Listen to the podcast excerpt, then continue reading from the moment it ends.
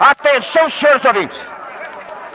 Atenção, parte Flamengo para o ataque por intermédio do. Que este entrega a Maneca. Maneca na boca da meta para Ademir. Vai chutar, Ademir. Chutou. Eu não quero nem olhar. Graças a Deus a bola passou raspando as traves. Atenção, vai ser dado tiro de meta por intermédio de Juvenal. Caminha Juvenal para a bola. Chutou. Aí o corpo pelo alto atravessando a metade do campo e cai na cabeça de Bigode. Aí Bigode para o ataque. Olha lá. Ah, já começou a fazer besteira. Perdeu a bola, mas recupera gringo. Então serve a Durval. Durval a esquerdinha na boca da meta. Vai chutar a esquerdinha. Agora tem que ser. Chutou. Bateu na baliza. Assim não é possível. A pelota voltou. Vem para os pés de gringo. Emendou gringo. Defendeu Barbosa. Leiteiro. Ah, o coro voltou. Vem para os pés de gringo novamente. Emenda gringo. Olha lá, não tem ninguém mais para chutar. Se ninguém chutar, eu vou lá e chuto. A humanidade encontra-se devastada. Após anos de afeminação do homem, feminismo e vitimismo, os últimos neandertais resistem em suas cavernas. Muito bem, Vilma. Onde é que está? Onde está o quê, Fred? Meu chapéu do clube. Tem uma reunião esta noite na Leal Irmandade dos Búfalos. Está começando Sociedade Primitiva com Hernani Carreira.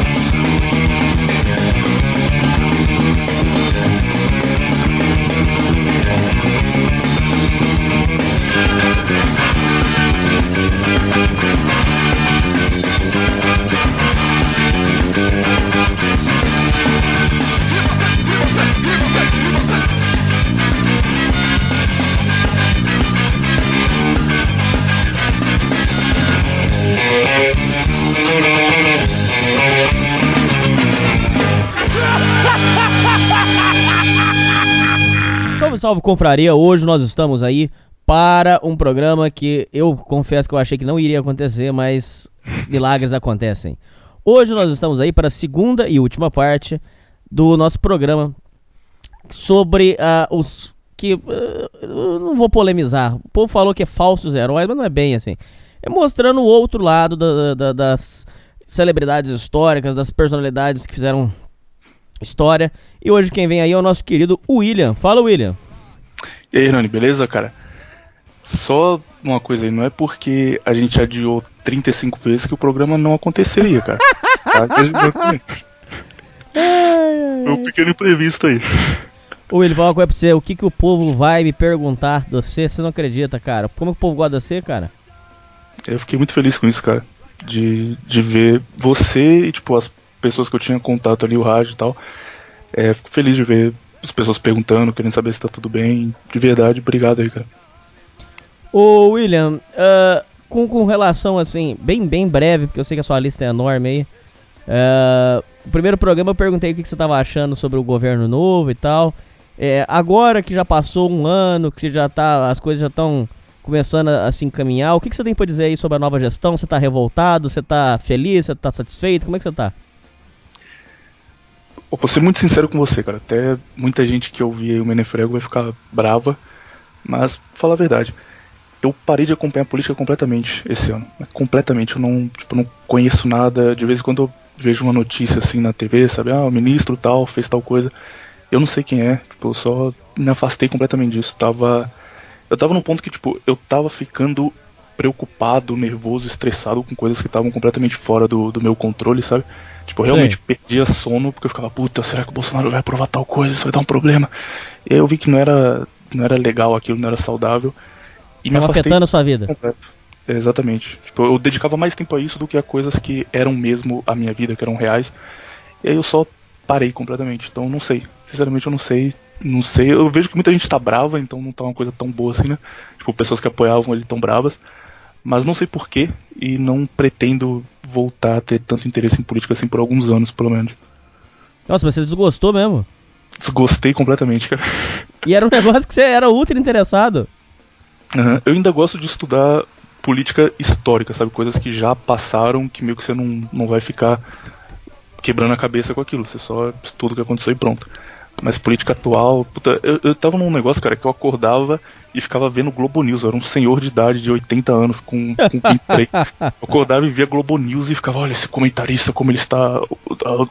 Ele está adotando a agenda claramente. Falei, puta mala, cara. Aí eu falei, não, não, não vou mais fazer isso. não quero fazer isso na cidade, não.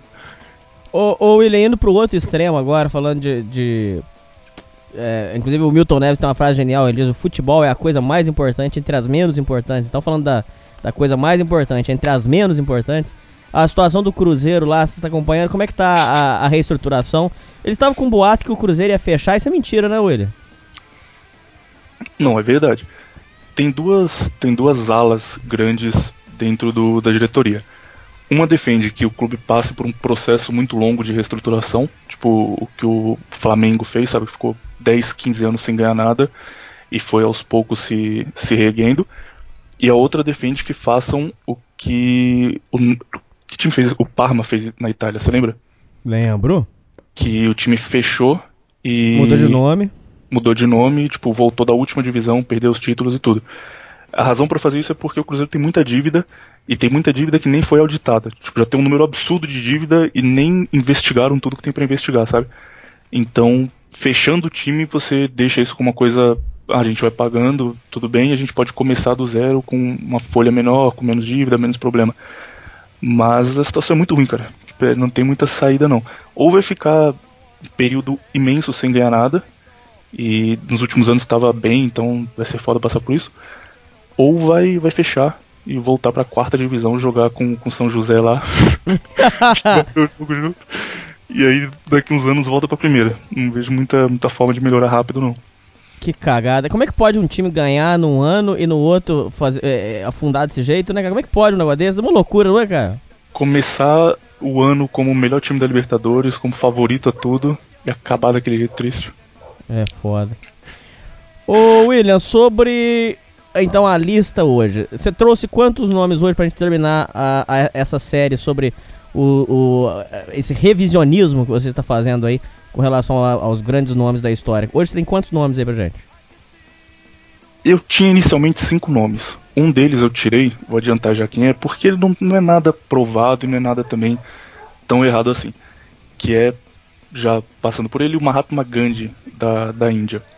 Porque o Gandhi ele tinha muito uma, uma noção de celibato agressiva. Ele defendia que você tinha que ser celibatário, que não era nenhuma opção, que você tinha que ir contra o casamento e caso você casasse, não era para ter nenhuma relação, você só casava para juntar as posses ali, mas não devia preocupar com filho, com nada.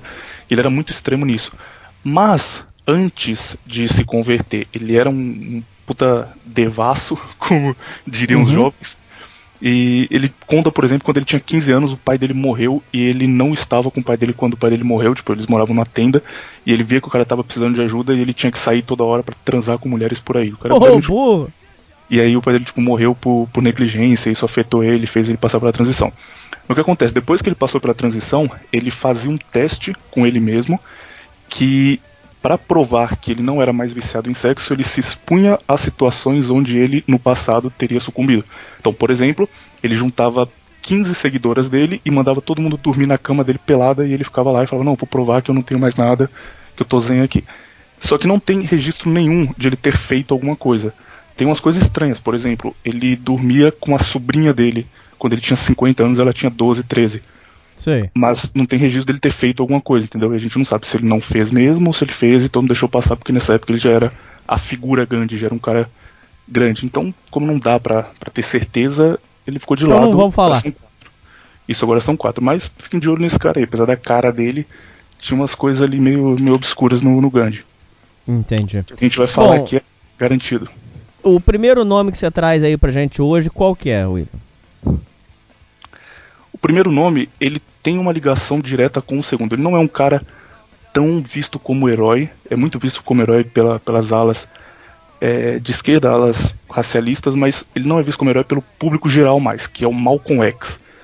O... Ai, ai, ai, olha onde o William vai mexer, meu Deus do céu. Ah, meu Deus cara, do céu. Segundo, segundo, até você vai, vai ficar meio decepcionado. Não, não, pera, vamos primeiro. Por que, que não, o Malcolm X? Calma, ah. é só porque o Malcolm X tem ligação, relaxa, não vou dar spoiler aqui não. Ah. É, se eu tiver muito rápido, você me avisa, cara. Me interrompe aí, pede pra explicar. Não, não. Uhum. Também. É, o Malcolm X, ele. A gente tem que falar a verdade, ele vem de um ambiente muito ruim no, no momento que ele cresce. Porque os Estados Unidos era um país muito segregado quando ele cresceu ali, década de 30, 40. E, por exemplo, o pai dele foi morto por um grupo de supremacistas brancos. Então dá pra você imaginar que o cara é, tinha uma. KKK questão... não? Não era KKK, era um grupo. um grupo filiado. O KKK, ela, apesar de a gente achar que no Brasil que é um negócio absurdo, é um, mais um símbolo, sabe? Tipo, o KKK não é tão Sim. grande quanto parece pra gente. Existem grupos menores e aí, tipo, uma vez por ano eles fazem uma homenagem a KKK, mas não é tão grande quanto parece assim não. Mas não era, era um grupo menor que defendia ali uma questão local e o pai dele acabou morto por esse grupo. Então ele cresceu com a questão racial muito forte e ele fazia um contraponto a um outro cara chamado Martin Luther King, que é mais famoso. O Martin Uhum. Luther King era um pastor, ele era conservador, ele era, ele era do Partido Republicano, que é o Partido Conservador, só que, por exemplo, ele era amigo do Kennedy, que era democrata, ele era um cara muito bem visto, todo mundo gostava dele, falava bem. E o Malcolm X ele fazia meio que uma antítese dentro do movimento negro ao Martin Luther King. Enquanto o Martin Luther King defendia o diálogo, defendia que você unisse as pessoas e depois de unir as pessoas o processo natural seria que elas se entendessem. Então, por exemplo, você tinha escolas separadas. Se você acaba com a escola separada e você tem escolas para todo mundo, as crianças vão começar a se entender e as coisas vão melhorar com o pa- passar do tempo. Não é uma coisa imediata, mas com o tempo você consegue isso. O Malcolm X, desde criança, ele tinha uma ideia de meio que reverter o processo de, de preconceito que ele sofreu. Então ele defendia abertamente que os brancos eh, fossem espancados na rua, por, por exemplo, porque ele viu o pai dele passar por isso. E era uma coisa que ele defendia abertamente já jovem. É, durante a, a infância dele, ele foi preso várias vezes, durante a juventude ele foi preso, preso por extorsão, por roubo, até que na prisão ele vai conhecer uma coisa que é o, o top 3 fatos que fazem esses caras que a gente vai falar aqui hoje se perderem, que é o islamismo. Ah, ele flertou mesmo com o islamismo, é verdade, ele. É verdade mesmo. Não só flertou, como ele virou um líder islâmico dentro dos Estados Unidos. Quando ele tá na prisão, ele vai conhecer o islamismo e ele cria um negócio chamado Nation of Islam, a nação do Islã. E a ideia que ele vai criar ali dentro é que o islamismo é a verdadeira religião do homem negro e o homem negro tem que se juntar à sua raiz, que é a, a religião islâmica. E para fazer isso, por exemplo, você tem que abandonar o seu nome antigo. Isso é uma coisa bem importante que vai voltar no próximo cara, hein? Você tem que abandonar o seu nome antigo, porque o seu nome antigo é um nome de escravo. Então, por exemplo, Hernani Carreira. Hernani é um nome latino, um nome católico. Se ele virasse islâmico, você teria que abandonar o seu nome. Você não ia ser mais Hernani, você ia ser Mohammed. Mohamed. Porque esse é o seu nome, o seu nome novo que você voltou para sua origem. Não mais o nome de escravo foi colocado sobre você. E ele defendia isso com muita veracidade, muita, sabe, pra ele era tipo, se alguém te chamar, o nome dele no passado era Malcolm Little. Se alguém te chamar de Malcolm Little, a pessoa tá te, te desrespeitando, tá desrespeitando a sua raça, desrespeitando tudo que você acredita. A partir de agora eu sou Malcolm X tem que ser assim. Tipo, não tinha conversa, ele não explicava. É, isso. Mudei de nome, eu quero ser chamado assim agora. É, e ele começa com essas ideias, ele junta a ideia do Islã, que é essa ideia de combate o tempo todo. O islamismo é uma religião que é muito baseada em você estar sempre dominando, estar sempre expandindo, estar sempre levando o que você acredita a outros povos. Você não convive pacificamente, você impõe o que você acredita. Ele junta isso com as ideias que ele já tinha antes. E aí começa a ter alguns problemas muito grandes. Por exemplo, na biografia dele, ele, ele escreve as bases do que depois seria um discurso famoso dele, que você acha no YouTube esse discurso, chamado Por Qualquer Meio Necessário, onde ele defende que você tem que fazer o que você precisa, o que é necessário, por qualquer meio, sem excluir é, a forma de ação que você vai ter. E na biografia dele também, ele diz que as ideias dele têm três bases: o islamismo, a violência como método e o socialismo. Ou seja, ele vai defender o islamismo independente de tudo, por qualquer meio necessário. A violência é um método, não é uma forma de chegar a um ponto, é um método, a violência é parte do que ele defende. E o socialismo é a ideologia que ele se identificava mais por toda essa questão racial. Mas ele falou isso? Isso tá, isso tá, tá registrado, cara? Sim, na biografia dele, discursos dele, na, nesse discurso, por qualquer meio necessário, ele defende isso abertamente. Ele era um cara, por exemplo, que começou a andar armado, é, numa época que isso já era comum, mas ele andava armado, dizendo que ele andava armado para se defender dos brancos e que quando precisasse ele usaria violência contra eles. Isso depois escala, mas é, era uma coisa que ele defendia abertamente, nunca foi escondido nem nada assim não. Entendi. Ô, ô William, qu- quando você vê pessoas tendo como referência ele, vou dar, vamos dar nomes aqui, por exemplo, é, o Racionais, por exemplo, se espelha muito mal com X, por exemplo. Você acha que essas pessoas, mas tem vários, não é só ele não. Você acha que essas pessoas se espelham no mal com o X é por causa do ideal? Ou, ou você acha que as pessoas sabem esse lado dele aí? Eu acho que elas se espelham como símbolo. É o que acontece com o Che Guevara, que a gente falou no, no outro episódio. É, pouca gente conhece a história do Che Guevara, conhece o que ele defendia. Se essas pessoas falassem com ele, provavelmente não se dariam bem, porque é, é uma forma de pensar completamente diferente do que as pessoas que defendem ele é, têm. Mas é o símbolo dele. É o cara, uma coisa é o cara que morreu pela causa, porque ele era um homem negro que ousou falar contra os brancos. Então é, é o símbolo que representa. E isso acontece muito, até em música, por exemplo. Eu vejo que você gosta de, de Legião Urbana. O, o Renato Russo era um cara que ele pendia muito pro conservadorismo. Você vê ali nas letras dele que ele tava assim, a um passo de, de se tivesse vivo hoje, defender o Bolsonaro. Mas ele é um símbolo do jovem, ele é um símbolo do cara que lutou, fez a banda dele, falou contra as coisas erradas do mundo. Então o cara que usa a camisa da Legião Urbana, ele não tá usando pensando no Renato Russo, dizendo que disciplina é liberdade. Ele tá usando falando, não, o Renato Russo é o símbolo aí. É o cara que, que é o rockstar. Então é mais por isso. As pessoas só não se, não se aprofundam, não entendem mesmo que é aquilo e usam porque é legal, porque traz esse, esse status de figura icônica por trás. Você acha que a questão da segregação que tá tendo. É, que, que as pessoas estão dizendo que a cada ano que passa, a segregação aumenta, porque eles ficam inflamando. a porque é o seguinte: juntaram esse povo, da esquerda juntou tudo. Eles se dizem responsáveis pelos gays, se dizem responsáveis pelos negros e tal. E eles ficam inflamando e causando uma, uma segregação deles contra os brancos. Ou, seja, os negros começam a fica inflamando o negro contra o branco. Você acha que o Malcolm X tem parte né, de culpa ne, nesse processo ou, ou não? É, é, são assuntos desconexos? Tem parte porque esse é, é um método de agir que, que ele usava. Ele criava, existia um problema, ok, mas o, o ponto dele era exagerar esse problema e a partir do ponto que você exagera esse problema, você consegue defender coisas absurdas que ninguém defenderia. Por exemplo, você está dizendo da esquerda. Eu morei em periferia minha vida toda, tipo, desde que eu nasci, nunca fui playboy não. E uma coisa que você vê muito o pessoal defendendo, falando em letra de rap e tal, é que todo mundo que mora em periferia passa fome e é obrigado a ir pro tráfico para sobreviver, que não tem escolha, que sofre, que apanha da polícia. Isso é mentira, é mentira. Quem mora aqui, você que mora aí, você sabe que não é sim, mentira. Sim, O cara padrão de periferia, ele trabalha, ele tem uma vida comum, ele curte ali o final de semana dele, tá com a família dele. Mas aí quando você coloca esse ponto de que não, todo mundo ali tá sofrendo, tá subsistindo e a pessoa não tem outro meio, ela é obrigada a fazer isso, você consegue defender que um bandido seja solto porque ele não teve escolha que ele podia fazer, ele nasceu na periferia, coitado. É, é a questão que o Malcolm X fazia também. O racismo era um problema, é óbvio, mas já estava caminhando para ser resolvido, por exemplo, pelo que o Martin Luther King fazia. Mas ele pega um problema que existia, ok, exagera ele demais e ele trata como se as pessoas estivessem numa guerra civil racial que nunca existiu. E aí, a partir disso, ele vai poder, por exemplo, subsidiar grupos como os Panteras Negras, que era um grupo terrorista atuando nos Estados Unidos e que passou em branco. Ninguém liga para isso. Panteras Negras hoje é um símbolo, o pessoal faz filmes sobre isso e ignora o que eles fizeram. Os Panteras Negras nos Estados Unidos mataram 19 oficiais em emboscada oficiais policiais que estavam andando pela rua, não faziam nada, não eram violentos de forma alguma, e eram mortos por serem policiais brancos. 19 pessoas morreram por isso. E passa, tipo, ninguém fala disso, é só, ah, não, os Panteras Negras eram os heróis que lutaram contra o racismo. Por quê? Porque tem essa ideia de que o racismo era uma questão absurdamente grande que não era e que já estava caminhando para acabar ali. O medo é uma arma, o medo é uma arma impressionante, né, William? Com a pessoa implantando medo, ela, ela bota uh, se aonde ela quiser, não é isso, cara? Exatamente. Implantar medo e implantar essa ideia de que tá tudo acabando e que a gente tá nos últimos minutos e não tem mais. Isso acontece, por exemplo, com, com a questão da, do desmatamento, sabe? Coisa assim, maior desmatamento, efeito estufa.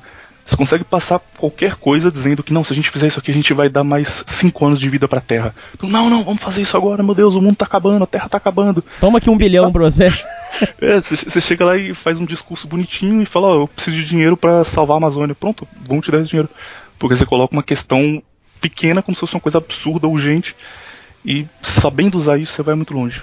Uma dica aí pros ouvintes, aprendam a, a mentir bem, enganar pessoas e Coletem dinheiro depois. é aquela história, né? Você chega e fala assim, ó, tem uma pessoa aqui no bairro que tá cometendo crime, que tá batendo no povo, que tá matando. Ó, vocês pagam pra mim que eu vou ser o vigia da rua. Aí quem não paga, você vai lá e bate e rouba. É assim que funciona. E como a máfia funcionava em qualquer lugar do mundo. Ó, vocês me pagam pra não ter violência. Se não pagar, eu quebro o seu braço. Mas pagando, não vai ter violência. Eu tô protegendo vocês. E funciona, Ô. pior que funciona muito bem. Ô, William, na, na questão acadêmica, só pra gente é, finalizar essa questão do Ma- Malcolm X, por exemplo, academicamente, eh, por exemplo, numa sala de ensino médio, ensino fundamental, eh, a gente já debateu sobre isso no outro programa, mas é porque, como faz muito tempo, é bom a gente eh, comentar, que eu gostaria que eu o seu comentário. Eh, Você acha que esse tipo de, de pessoa, com essa postura, eh, deveria, não deveria ser ensinado numa sala de aula, por exemplo, para justamente não, não incentivar é, outros jovens a tomarem o mesmo caminho, essa postura? Ou- ou você acha que deveria ser falado, mas mostrar o outro lado? Como é que é? Exatamente, eu acho que deveria ser falado. Acho que a gente tinha que falar de tudo em sala de aula. Tem que ensinar o que foi o comunismo, o que foi o nazismo, o que foi tudo, tudo, tudo. Mas os dois, os dois lados. Quando você assume uma posição, quando você assume, por exemplo, que a Segunda Guerra Mundial era Stalin defendendo o povo contra o- os burgueses alemães, alguma coisa assim, entendeu? Quando você assume uma posição que, tipo, aqui está a vítima, ali está o agressor, isso fica ruim, tipo, você tá impondo isso pra pessoa. Quando você fala, por exemplo, a gente aprende Malcolm X dos dois lados, ó, ele fez isso aqui de bom, ele conseguiu é, influenciar nessa forma aqui que foi legal, mas tem esse outro lado. Ou a gente fez, sabe, ensina isso de todo mundo. E você deixa a pessoa que tá é, ouvindo tomar a decisão dela, falar, ó, ok, esse cara, eu gosto do que ele faz, eu posso relevar as coisas erradas e continuar gostando, ou eu não gosto, não concordo com ele e vou procurar um outro, um outro cara aqui pra continuar me aprofundando. Quando você faz isso, você faz um serviço pra pessoa, você não engana ela, você, você deixa claro ali. O meu grande problema com o ensino no Brasil, no- Brasil não, né, em qualquer lugar do mundo, é que a gente tem essa história de que tem o certo e errado pra tudo e a vida não é assim, a vida não tem certo e errado. Todo mundo que tá ouvindo aí, você conhece um tio seu, por exemplo, que já teve envolvido num acidente. Num acidente de carro. Pergunta pro seu tio como foi o acidente de carro. Ele vai falar: Não, eu tava andando ali, aí veio um cara do nada louco, entrou na minha frente, me fechou e eu bati nele, não tinha o que fazer. O cara completamente louco, devia estar bêbado aquele cara. Esse cara que bateu no seu tio também tem um parente. A versão dele. Quando perguntar, ele vai falar a mesma coisa. Não, tava ali, entrei, veio um cara atrás, não freou, bateu em mim. E nossa, ainda- ainda bem que deu tudo certo, mas o cara tava. Certeza que ele tava bêbado também. Todo mundo tem uma, uma versão e a verdade tá ali em algum lugar no meio que é muito difícil saber onde é. Quando você só mostra um lado, você tira o outro completamente, você pode chegar na verdade por uma coisa de ah, isso leva aquilo. Esse cara lutava contra o racismo, esse cara é, defendia as minorias, então esse cara é bom. E aí você faz essa ligação direta que não existe pra nada. Não existem heróis e vilões na história, mas a gente aprende assim. A gente pode chegar pra um aluno de ensino médio e falar: cita 10 heróis e 10 vilões. Ele vai conseguir citar de cabeça, porque ele aprendeu a história assim. E aí quem conta a história, conta do jeito que quer. Pronto, acabou. Conta como quer, conta de acordo com seus interesses. E aí fica tudo muito mais simples. Se eu contasse a história do, do futebol, o Cruzeiro seria o maior time do mundo, cara. O Cruzeiro perdeu pai, Cruzeiro perdeu dois mundiais, mas se juntar os dois ali dá um, então a gente é campeão mundial. Foda-se, eu tô inventando isso aqui. Ai, ai, muito bom. Ah, William, o próximo da lista quem é? Próximo ele tem uma ligação muito direta com o Malcolm X, e esse aqui é visto como um herói absurdo. E essa história eu, eu deixei ela com mais detalhes, porque eu acho que essa história vai deixar até você bravo. Você que tá aí, tipo, não, tô só apresentando. Essa aqui, Hum. Hernani, se prepara porque é, é pesada. É pesada Ai, mesmo. ai, ai. Olha lá, senão vou ter que censurar, vamos ver. Não, não vou censurar, não. Relaxa, relaxa. Só, só se acalma e controla a raiva aí. Ah. Muhammad Ali. Muhammad Ali, boxeador. Ai, ai, ai. Olha onde quem vai mexer, meu Deus do céu. Muhammad Ali. ele nasceu Cassius Clay, é o nome de batismo dele. Exato. E ele teve um começo de carreira muito bom. Ele começou uma carreira já ascendente, foi vencendo todo mundo que desafiava ele. Ele era um ótimo lutador, isso aí não, não cai, tipo, não desmerece o que ele fez como atleta. Mas um dos grandes amigos de Muhammad Ali era Malcolm X, que a gente acabou de citar agora, tipo, grande amigo mesmo, amigo bem próximo. E o Malcolm X, ele tinha essa visão de que é, a verdadeira religião do negro era ser muçulmano. Ele era segregacionista, ele queria dividir brancos e negros e queria pender a balança pro lado dos negros e defendia a questão de que você tinha que usar o, o nome novo que você mesmo criou, que não é seu nome de escravo. Cassius Clay vira Muhammad Ali por conta disso. Ele se converte ao islamismo e ele quer ser chamado de Muhammad Ali a partir daí. Antes de entrar nisso, tem um cara bem importante nessa história chamado Joe Frazier. O Joe Frazier foi um lutador de boxe também lendário, também muito bom, que ele era mais velho que o Muhammad Ali, era de uma geração atrás. Sei. E o Frazier era um cara que ele tinha. é, ele era muito simples, ele era analfabeto, ele nunca teve chance de estudar. O que ele fazia era lutar boxe, tipo, ele vivia pra lutar boxe. E ele tinha uma academia muito famosa onde ele ensinava qualquer um que chegasse lá. O cara era um campeão mundial de boxe, que você chegava e falava, "Ó, eu quero treinar boxe, ele te ensinava. Não cobrava mensalidade, não fazia nada. A vida dele era- aquilo, ele gostava do esporte, ele queria ensinar para as pessoas. Então, grandes lutadores saíram dessa academia do Joe Frazier. Inclusive o Muhammad Ali chegou a treinar lá. E ele não fazia distinção nenhuma. Chegasse lá um irlandês e falasse, ó, eu quero treinar boxe aqui para me defender. Ele não fazia pergunta do porquê você queria aprender, ele só ensinava, era tudo bem. Ele era um cara muito simples. Quando você vê a entrevista dele, ele era muito simples, sabe? Você nasceu no interior, então você conhece, sabe aquelas pessoas que. Ela é tão simples que você meio que não vê maldade nela, da Sim. forma que a pessoa fala. Então o Freeze era um cara assim, era um senhorzinho já, com seus 40 e poucos, 50 anos, mas com aparência mais, mais frágil, e assim, um cara calmo, tranquilo, que é, dedicava a vida a, a lutar boxe, a ensinar as pessoas. E aí, ouvintes do Sociedade, eu tô fazendo essa errata aqui uma semana depois de ter gravado o episódio, então a voz tá diferente, vocês devem ter percebido já, porque eu tô gravando pelo WhatsApp, tô mandando um áudio pro Hernani que ele vai colocar na edição para explicar o que aconteceu. É, se tem uma coisa que a gente aprende ouvindo Sociedade Primitiva, duas na verdade, né? É que, primeiro, você não pode ser ingrato, isso é o mais importante. Segundo, que não pode pegar na mentira com o ouvinte, nas palavras do glorioso seu Hernani. Então, para não correr o risco de, de parecer que a gente fez isso, eu vou corrigir uma coisa que eu falei, uma informação que foi errada durante a história. Al- Alguns termos aqui vão parecer meio estranhos, caso isso entre antes da história e não depois, mas vai ser explicado e se entrar depois da história você já ouviu eles e vai entender. É, para fazer o roteiro, eu passei um tempo estudando Muhammad Ali, vendo as lutas dele, procurando a história dele, e eu acabei confundindo duas lutas diferentes e fiz essa confusão durante o episódio. Então, o que aconteceu? Depois que ele foi suspenso, ele voltou e ele lutou contra dois caras que ajudaram ele nesse período de suspensão. A luta que a gente trata aqui, que teve essa história de ingratidão, que o cara ajudou ele e tal, foi contra Floyd Patterson. Floyd Patterson foi o, o cara que treinou ele, que teve essa questão toda por ele treinar brancos. Eu cito Joe Frazier durante o episódio. O Joe Frazier, na verdade, é uma outra história. O Joe Frazier ele era o, o atual campeão mundial de boxe, porque o Ali ele era campeão, foi suspenso, o título ficou vago, e com o título vago, o, o Frazier se tornou campeão mundial. Então tinha essa disputa da, na época já de se o Frazier podia ser considerado o campeão mundial ou não, uma vez que ele não venceu o atual campeão, que era o Ali, ou ele só saiu do título porque ele estava suspenso. E aí, quando o Ali volta, ele enfrenta o Fraser. Teve também contra o Fraser essa questão de, ah, ele é um negro que serve os brancos, ele é um escravo, ele não é como eu. Isso aí tudo aconteceu com o Fraser também, então esse ponto vale para os dois. Mas a briga com o Fraser era mais por isso, para para saber quem era o maior, quem é o que mais merecia. E também teve um negócio meio, meio estranho na luta, porque foi uma luta de 15 rounds, a terceira luta, né? E no 14 round, o Fraser estava bem, tipo, ele estava com tudo encaminhado para nocautear o Ali. E o Ali estava completamente perdido, não tinha mais condição de ficar na luta. O Ali pediu para sair da luta, porque ele não tinha mais como voltar pro último round. E aí, antes do treinador dele jogar a toalha, entregar a luta, o treinador do Fraser jogou a toalha quando o Fraser estava bem. Então até hoje isso é, isso é disputado e você tem tipo vídeos de horas no YouTube de gente tentando entender o que aconteceu. Como você tinha ali um cara bem indo para vencer o último round, o treinador dele joga a toalha, entrega pro outro que tá, bem dizer, morto no ringue. O cara não tinha mais condição nenhuma de lutar. Então isso é uma coisa ainda disputada. Dizem-se que teve envolvimento da máfia, que não foi uma luta justa. Isso aí, mas é uma outra questão. Não é, não é história de ingratidão nesse ponto, não. O Fraser ajudou o Ali, mas ajudou mais no sentido de que eu quero que ele volte a lutar porque eu quero vencê-lo e provar que eu sou melhor. É, quando eu falo de Joe Fraser no episódio, foi essa confusão de nomes que eu fiz. Então, o Fraser é outra história, é isso que eu contei agora, é uma coisa é, diferente.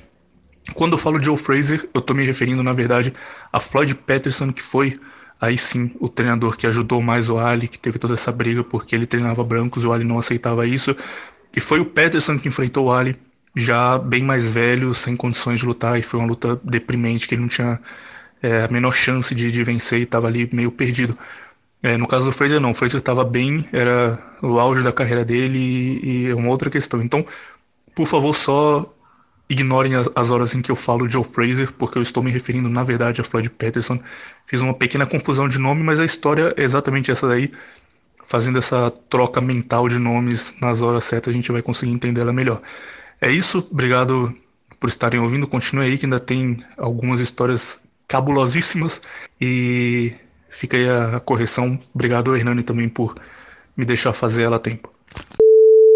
Em 68, o Ali estava já no, no, auge da carreira dele, Malcolm X já tinha morrido e a questão racial estava fervendo nos Estados Unidos. Muhammad Ali foi chamado para se alistar no exército para lutar a guerra do Vietnã. Isso é uma coisa que acontecia com todo mundo, acontece até hoje. Quando tem uma guerra, eles chamam essas pessoas relevantes, tipo, chamaram o Elvis Presley, por exemplo, que serviu no exército, ele vai lá meio que para fazer fazer uma propaganda. Ele se alista, vai lá, tira foto, ó, oh, Elvis Presley, o Muhammad Ali tá aqui no exército. Só que ele não luta de verdade, ele só fica lá preenchendo papel, três meses volta para casa. Pra que os fãs dele se alistem também. Muhammad Ali, ele não queria lutar pelos Estados Unidos porque ele estava convencido que ele não era um americano, que ele era um islâmico e, e, que a nação dele era o Islã. De novo, é o grupo que o, que o Malcolm X criou. A nação do Islã, a ideia era isso, é uma nação internacional islâmica. Certo. E ele decide que ele não vai se alistar, que ele vai negar o pedido para se alistar. Quando ele nega o pedido para se alistar, ele é expulso da federação de boxe. Existe um negócio chamado Procard, que é uma permissão para você lutar pela federação. E quando ele perde esse, esse Procard, ele é expulso da federação ele não pode mais lutar boxe profissionalmente. Ou seja, ele não pode ganhar dinheiro para lutar boxe. De forma alguma. Se ele é um cara que luta, que ele dedicou a vida toda a isso, ele vai cair na, na pobreza, ele não tem escolha mais. Quando ele tá é, nesse momento ruim da vida dele, sem a permissão para lutar profissionalmente, sem dinheiro, sem nada, o Fraser, que era o cara que já tinha ajudado ele no passado, começa a ajudar ele de novo. Fala, não, cara, vem aqui, se precisar morar em casa, pode morar. Se você quiser continuar treinando, continua treinando. O Fraser organizava ligas amadoras para o Ali poder lutar. Então ele juntava ali uns caras bons que eram amadores e fazia um campeonato de final de semana para o Ali não sair de forma. O Fraser ajudou muito o Ali nessa época. E, e eles criaram ali uma amizade. O Fraser emprestava dinheiro para ele pagar aluguel, por exemplo, sendo que ele já não tinha muito dinheiro, mas o que ele tinha ele ajudava o Ali. E isso durou durante três anos. Três anos o, o Ali era ajudado pelo Fraser e treinava na academia, fazia tudo isso lá. E depois de três anos, só tomar água aqui que eu já continuo.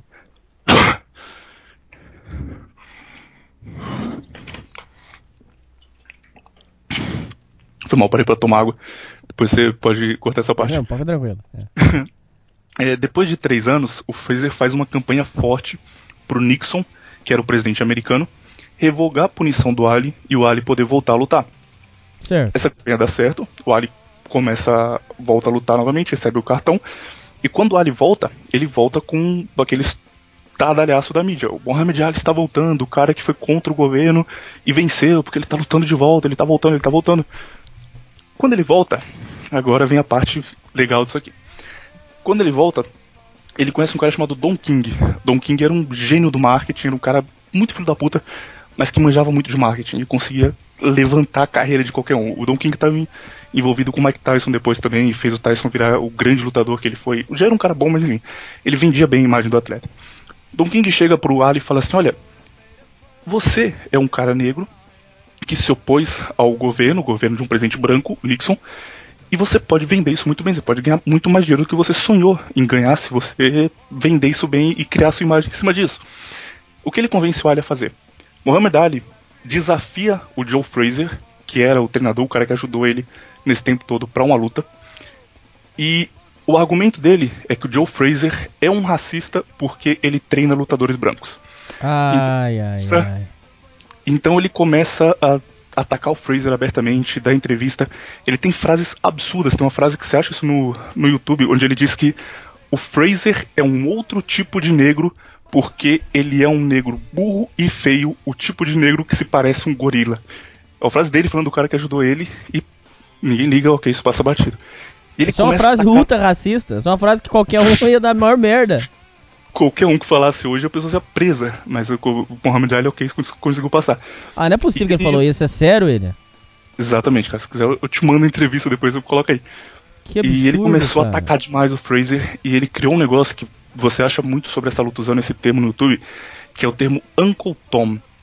Tem um livro chamado A Cabana do Pai Tomás, em português, em inglês é Uncle Tom's Cabin, e é um livro que ele foi muito importante pro fim da escravidão, porque ele conta a história de duas crianças brancas que elas vão, elas se perdem, vão para a cabana de um escravo, que é o pai Tomás, um ex-escravo na verdade. E esse esse cara ele trata as crianças bem, e ele não tem questão racial direta, mas ele mostra o envolvimento de um negro com duas crianças brancas e tudo dá certo, eles se dão bem.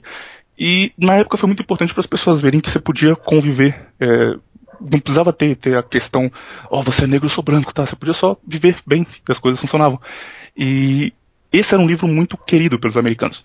Mas o Malcolm X, ele tinha um discurso forte contra esse livro, porque ele dizia que esse livro ensinou os negros a serem cativos, ensinou os negros a não lutarem contra os brancos. Então ele começa a usar Uncle Tom, o Malcolm X ainda, como um xingamento. Tipo, você é um Uncle Tom, você é um pai Tomás, você é um negro que obedece aos brancos. E o Muhammad Ali, ele começa a se referir ao Fraser como Uncle Tom. Você acha muito sobre essa luta com as frases Fraser Uncle Tom no YouTube, você acha várias entrevistas do Ali falando sobre, e é sempre nesse sentido. Eu sou um negro superior porque eu sei qual é a minha posição, porque eu estou aqui lutando, porque eu sou é, alguém preparado, e ele é um Uncle Tom, é um cara burro que não sabe nada, que mais parece um gorila, como ele disse ali. E o Fraser aceita a luta, e é muito triste ver essas entrevistas da primeira luta, porque o Fraser não estava mais em condição de lutar, ele era um cara já aposentado, e ele não entendia o porquê daquilo. Tipo, o Ali estava assessorado, ele estava lá com um terno explicando por que ele ia lutar, porque ele ia ir contra o racismo, batendo no negro que defende os brancos. O Fraser não tinha ideia, o Fraser ele, ele respondia as perguntas tipo: Ah, tá bom, eu vou, eu vou enfrentar ele, se ele me chamou, eu vou enfrentar ele. E aí vem o grande estopim disso, que é o que fez o Ali ser o cara que ele é hoje, ser famoso, que é o negócio do Say My Name, diga meu nome. Porque Fraser conheceu Ali quando ele era Cassius Clay. Ele chegou lá para treinar ainda jovem chamado Cassius Clay. E o Fraser chamava ele de Cassius Clay, porque era o nome de batismo dele. Ele não entendia toda a questão de não, agora ele chama Muhammad e tal. E em uma entrevista, ele chama o Cassius de Cassius Clay. Ele fala: Não, eu vou enfrentar o Cassius Clay e tal, vai ser uma grande luta, espero que todo mundo goste. E o Ali fica muito puto com isso, muito puto. E ele diz que ele agora sim é pessoal porque o cara se recusou a chamá-lo pelo novo nome que é Muhammad Ali. Ele não pode aceitar isso como um negro renascido. E o Fraser, ele pede desculpa para ele antes da luta. Fala, não, desculpa, não, não sabia que, que era tão importante assim, é porque eu conheci ele como Cassius Clay, eu não sabia que ele tinha um outro nome. Não tem problema, mas eu chamo ele como Ali se ele precisar. E o Ali fica muito bravo com isso e começa a vender a luta além do que já estava sendo vendida. Aconteceram três lutas entre o Ali e o Fraser. A primeira luta, o Fraser ganhou do Ali, porque ele tava já Caralho, maluco, sério? Sim, o Ali tava já um tempo sem lutar e o Fraser, mesmo muito mais velho, ele ganhou do Ali. E uma coisa legal dessa luta, duas coisas legais. Primeiro, o treinador do Muhammad Ali, nessa luta e em toda a carreira dele posterior, era um cara chamado Angelo Dundee, que era um branco irlandês de olho verde. E, e o Ali reclamava, não, porque ele ali é negro e tá treinando brancos. Mas o, Ali tinha um branco pra treinar ele. E o Ali ele disse, na última entrevista antes da luta, que essa aqui eu até coloquei entre aspas pra, pra todo mundo saber exatamente o que ele disse. Se Fraser me vencer, vou ajoelhar no ringue e pedir perdão. Porque ele, tipo, ah, se, ele ganhar de mim depois de tudo isso, ok, eu vou pedir desculpa pra ele.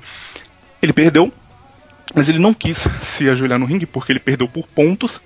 E ele disse que ele perder por pontos significava que ele tinha perdido por uma decisão de homens brancos, porque os juízes eram brancos.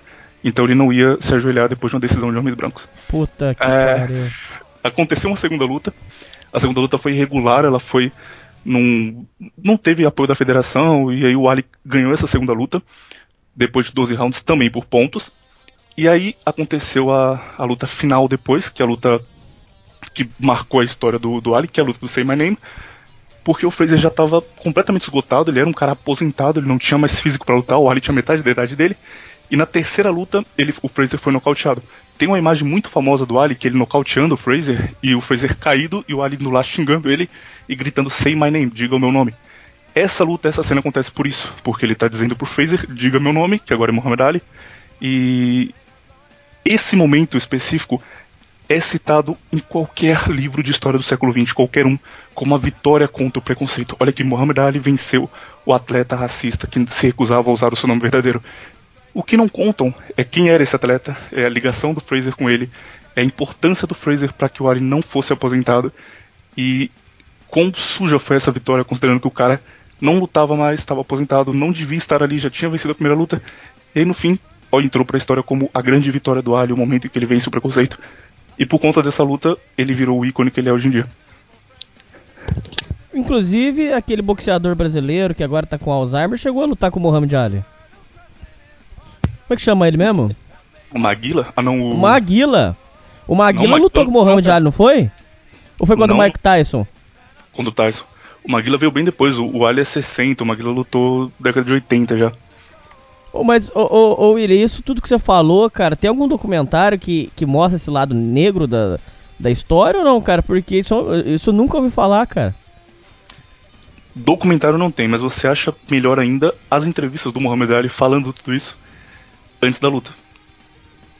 Cara, mas que Fraser- sujeirada, cara. E o pior, cara, é que esse cara, o Don King, ele criava brigas assim e ele queimava outras pessoas muito fácil. Ele fez de- depois na carreira do Tyson também. Ele era um cara assim do, do showbiz que ficava por trás das câmeras, mas ele tinha uma facilidade em pegar um lutador que estava em baixa e criar a história desse cara voltando ao, ao topo e queimar qualquer um que estivesse no caminho e fazia isso muito bem e conseguia. O Tyson virou um, um grande ícone por conta disso, o Ali virou um grande ícone por conta disso. O Fraser ele morreu em 2013, se eu não me engano, ele morreu bem depois, já bem velho. E aí, quando ele morreu, ele começou a ser mais reconhecido pelo mundo do boxe, as pessoas é, começaram a, a falar mais dele, escrever sobre ele. Ele recebeu, ainda em vida, uma homenagem póstuma da Federação Mundial de Boxe, mas do momento que ele perdeu essa luta até ele morrer, ele foi completamente esquecido. Ele era um campeão mundial aposentado, ele foi esquecido como o racista que apanhou do Muhammad Ali e não se falou mais dele, ele foi levado para o ostracismo. Só muito depois começaram a resgatar a história dele, mas ainda assim ele é visto como o cara que perdeu do Ali e não se fala sobre esse outro lado. Pelo que você vê nos fóruns de internet, pelo que você vê nos comentários, inclusive nos comentários das próprias entrevistas, o povo americano sabe desse lado podre do, do Muhammad Ali? Cara, o povo americano vai parecer estranho falar isso, mas o povo americano é um dos povos dos povos mais burros do mundo, cara. Porque eles são muito influenciados por por Mídia. Pela, pela visão padrão que as pessoas têm. E é um nível. Isso aqui não, não é diretamente ligado ao caso Ali, mas é um nível que, por exemplo, nutrição. A gente fala, não, o brasileiro come mal e tal, porque o brasileiro come, não come verdura, não sei o quê. Americanos, eles acreditam realmente, e eu tive a prova disso falando com vários caras de lá, eles acreditam que se eles comerem pizza todo dia no almoço e na janta, eles estão comendo bem, porque a pizza tem um tomate e tem carboidrato, então é uma saudável. É, eles acreditam em qualquer coisa, sabe? Se, se, se você fala pro cara e dá um mínimo de, de base, tá, tá bom, então é isso. Não é toa que lá surgiu essa onda de fake news todas que chegou na política daqui. Então, eles acreditam porque eles veem na TV que o cara é foda. É só o cara na TV falou, Mohamed Ali é foda. Ele acredita e nem vai procurar o porquê, o cara nem sabe quem era, é só. De novo, aquele negócio de ser imagem e ele quer se associar à imagem. Se esse cara é legal, todo mundo gosta dele, eu quero ter a imagem dele pra mim também. Eu quero ter parte da admiração que ele tem. Aí ele vai na, na onda. Ô William, com relação a- aos feitos dele, aos feitos do Muhammad Ali, é, ele realmente foi um grande lutador, ele realmente é, teve é, grandes conquistas é, com relação à carreira dele, tirando esse lado imundo que você acabou de contar, que eu nem sabia, nem imaginava, é, com relação aos feitos da, da carreira esportiva dele, foi uma grande carreira, porque o final foi um final muito triste. Existe um vídeo no YouTube, ah, as pessoas podem pesquisar, o final da carreira do Muhammad Ali é extremamente decadente, porque ele no final ele precisava de dinheiro, ele começou a aceitar de tudo. Existe uma luta que é considerada a luta mais. Oi? Começou a fazer luta em circo, apresentação, assim, qualquer coisa que chamava Então, ele. e aí tem um vídeo no YouTube que é, é, é considerada a luta mais ridícula do mundo. Ele foi brigar com um japonês. Aí chegou lá no, no Japão, o, o japonês tinha um estilo de, de luta que ele fica, que ele luta deitado. Dei- ele deita e fica. Ah, é, é, é um estilo. É um estilo, é uma variação do jiu-jitsu. E aí a luta inteira. Imagina, ô William, uma briga de 30 minutos, onde o maluco ficava deitado no chão e o Mohamed ficava circulando ele. Foi isso, cara. Foi isso, 30 minutos. Aí quando viram que não ia sair briga, não saiu briga, nada, não deu murro, não deu nada. Aí quando viram que não, não ia sair briga, os juízes pegaram e mandaram parar e deram a vitória pro Mohamed Ali. Quer dizer, um final de, de, de carreira extremamente decadente. Então, assim, eu queria saber da sua visão, é, se a carreira dele por um todo, o que, que, que, você tem para dizer assim? Foi uma carreira realmente vitoriosa? O que, que você tem para falar? Ele inovou muita coisa, ele criou um estilo de boxe novo, ele era muito rápido, ele criou um negócio que depois o, o Tyson também usou muito bem, que ele dava o soco enquanto ele saía. Ao invés de ele ficar parado com a base parada e socando, ele tipo dava o soco e colocava o pé do outro lado para trás, então ele recuava e se o cara tentasse contra-atacar, ele tava já numa distância segura. Ele criou isso e ele inovou muita coisa. O que ele fez depois que ele voltou, mas aí era mais uma questão de marketing, não era mais a carreira dele, é que ele fazia luta contra caras muito piores do que ele para manter um recorde bom. Então ele tinha tipo 20 vitórias e ele foi obrigado a, ficar 3 meses, 3 anos sem lutar, voltou. Ele nunca mais lutou contra um cara bom, assim, nível mundial. Ele lutava contra os caras que já foram bons, mas estavam quase aposentados, caras que já estavam aposentados e voltavam para uma luta especial contra ele, como foi o caso do Fraser. Então ele meio que ele tem um número de vitórias muito grande porque ele lutava contra caras que não tinham condições, não estavam mais no nível dele. Mas isso é uma coisa que todo mundo faz. Tipo, esses caras do UFC, todos fazem isso. Meu lutador favorito da história, que é o Crocop, hoje tá fazendo isso. Ele vai lutar numas ligas desconhecida, quebra os caras na porrada. E o número de vitórias só aumenta quando ele aposentar. Ele vai ter 100 vitórias e 8, 9 derrotas. Mas é uma coisa comum. Na técnica dele era muito bom. Ele criou coisas importantes pro, pro esporte. Como boxeador é muito importante. Só a, a ingratidão dele que é foda. Que meio que apaga isso um pouco. Entendi. Você sabe se esse Tom Fraser morreu é, com mágoa disso? Como é que era? Como é que ele lidava com isso? O Fraser, antes de morrer, ele pedia muito pro Ali se desculpar com ele. Ele não, não continuou mentalmente são por muito tempo, depois ele começou a, a meio que gaguejar. Mas ele sempre que era perguntado, ele pedia pro Ali é, pedir perdão pelo que o Ali fez, porque ele tinha ajudado o cara e o cara foi muito ingrato. E o Ali nunca pediu perdão diretamente. É, ele, por exemplo, ele dava entrevistas e ele falava assim, alguém perguntava, ah, aquela questão do Fraser tal, que você tem alguma coisa para falar para ele?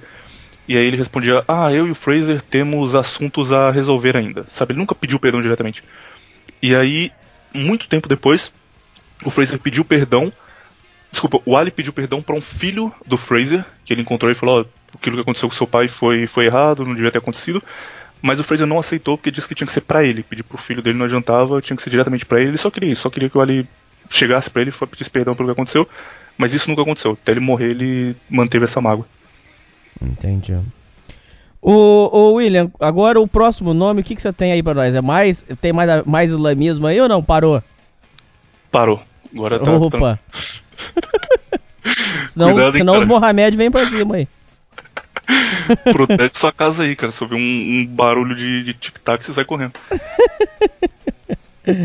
ai, ai, ai. Próximo é um cara que é tranquilo, que nem, nem tem muito fã, nem vai ter muito cara puto agora, chamado John Lennon, dos Beatles.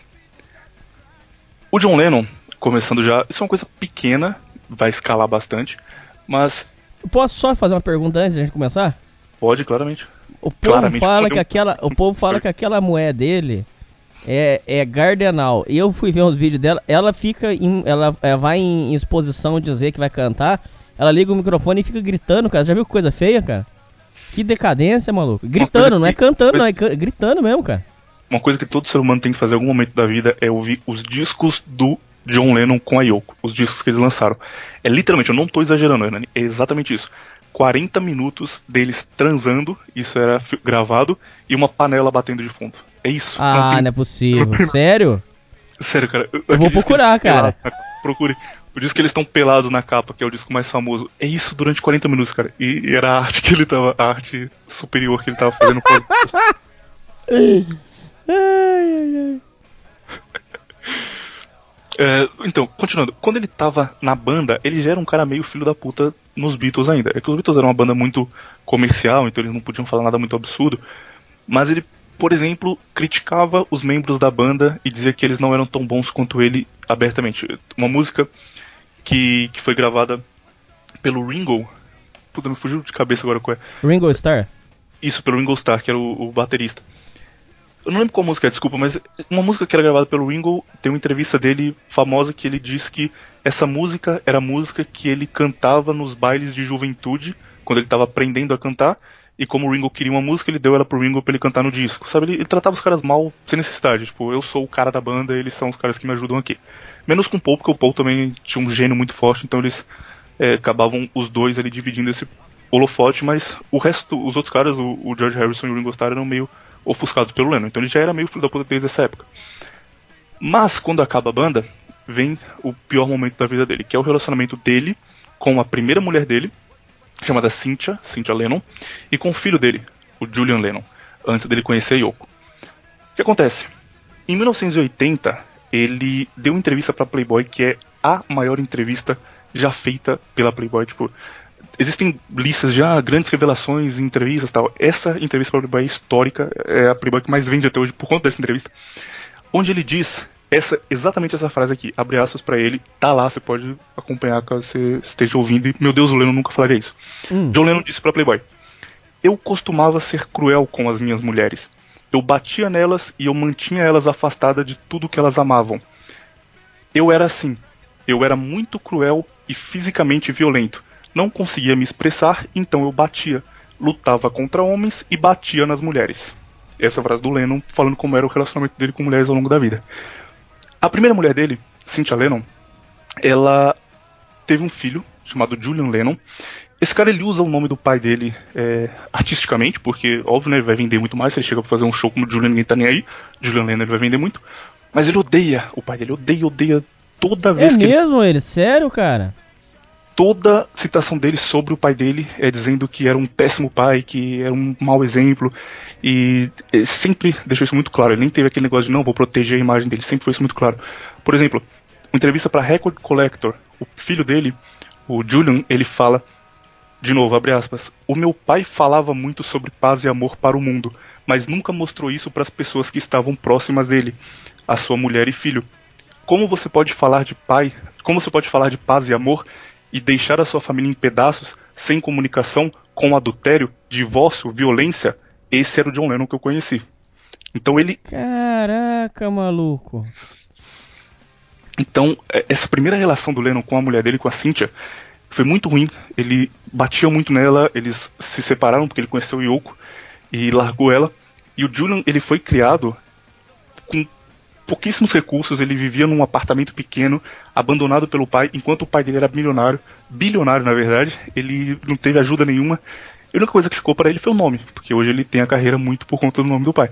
Mas ele odeia o pai dele, assim, a relação dos dois nunca foi boa por conta disso. O pai dele abandonou ele completamente. Quando eles estavam juntos, era um inferno viver com, com John Lennon e depois se separaram, ele só foi completamente negligenciado.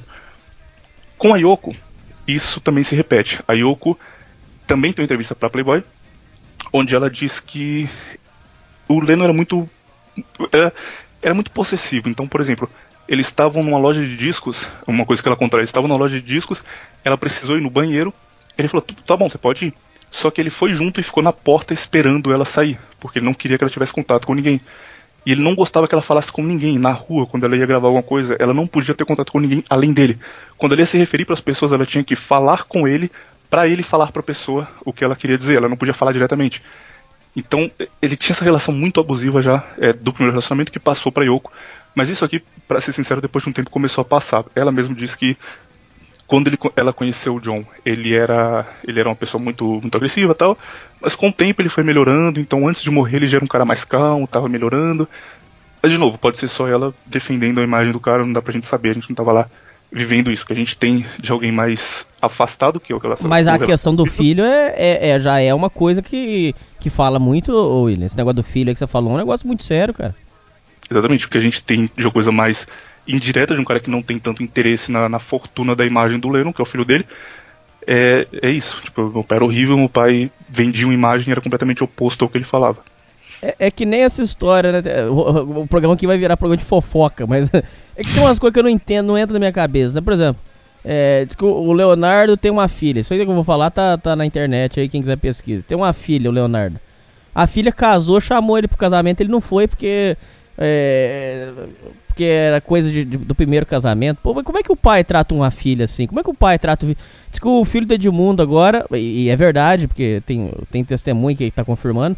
O filho do Edmundo agora foi na internet botar a boca no mundo aí, porque ele falou que o pai dele nunca visitou ele na, na vida. Diz que é, teve o filho com a, com a mulher tal, e nunca foi visitar. Ele falou, é, inclusive, inclu- olha que interessante, esse filho do Edmundo que tá, que tá fazendo isso aí, ele vai fazer um documentário agora. Olha lá se eu não vou chamar esse cara aqui. O filho do Edmundo vai fazer um documentário sobre como que é a crescer com o pai ausente. É, por causa da ausência do, do Edmundo, o Edmundo jogador, a, a ausência que o Edmundo é, do, do pai na vida, ele vai fazer um documentário como é que é a cabeça, como é que a cabeça do homem cresce com a ausência do pai. E aí ele, ele falou, então quer dizer o seguinte, é, como é que um pai é, faz esse tipo de coisa? Aí já fala muito do, do- do- do- da personalidade, do caráter da pessoa, você não acha, Will? Qual que é a sua opinião sobre isso aí? O Edmundo, especificamente, ele é um cara que nunca me desceu, cara. Ele sempre me pareceu muito filho da puta. Até eu começar a descobrir coisas da carreira dele. Por exemplo, são coisas que. Cuidado que você vai falar, sabe. pelo amor de Deus, Will. Não, não, isso é público, relaxa. Mas pouquíssima gente sabe. Tipo, é um negócio que Você vai passou. falar do acidente já.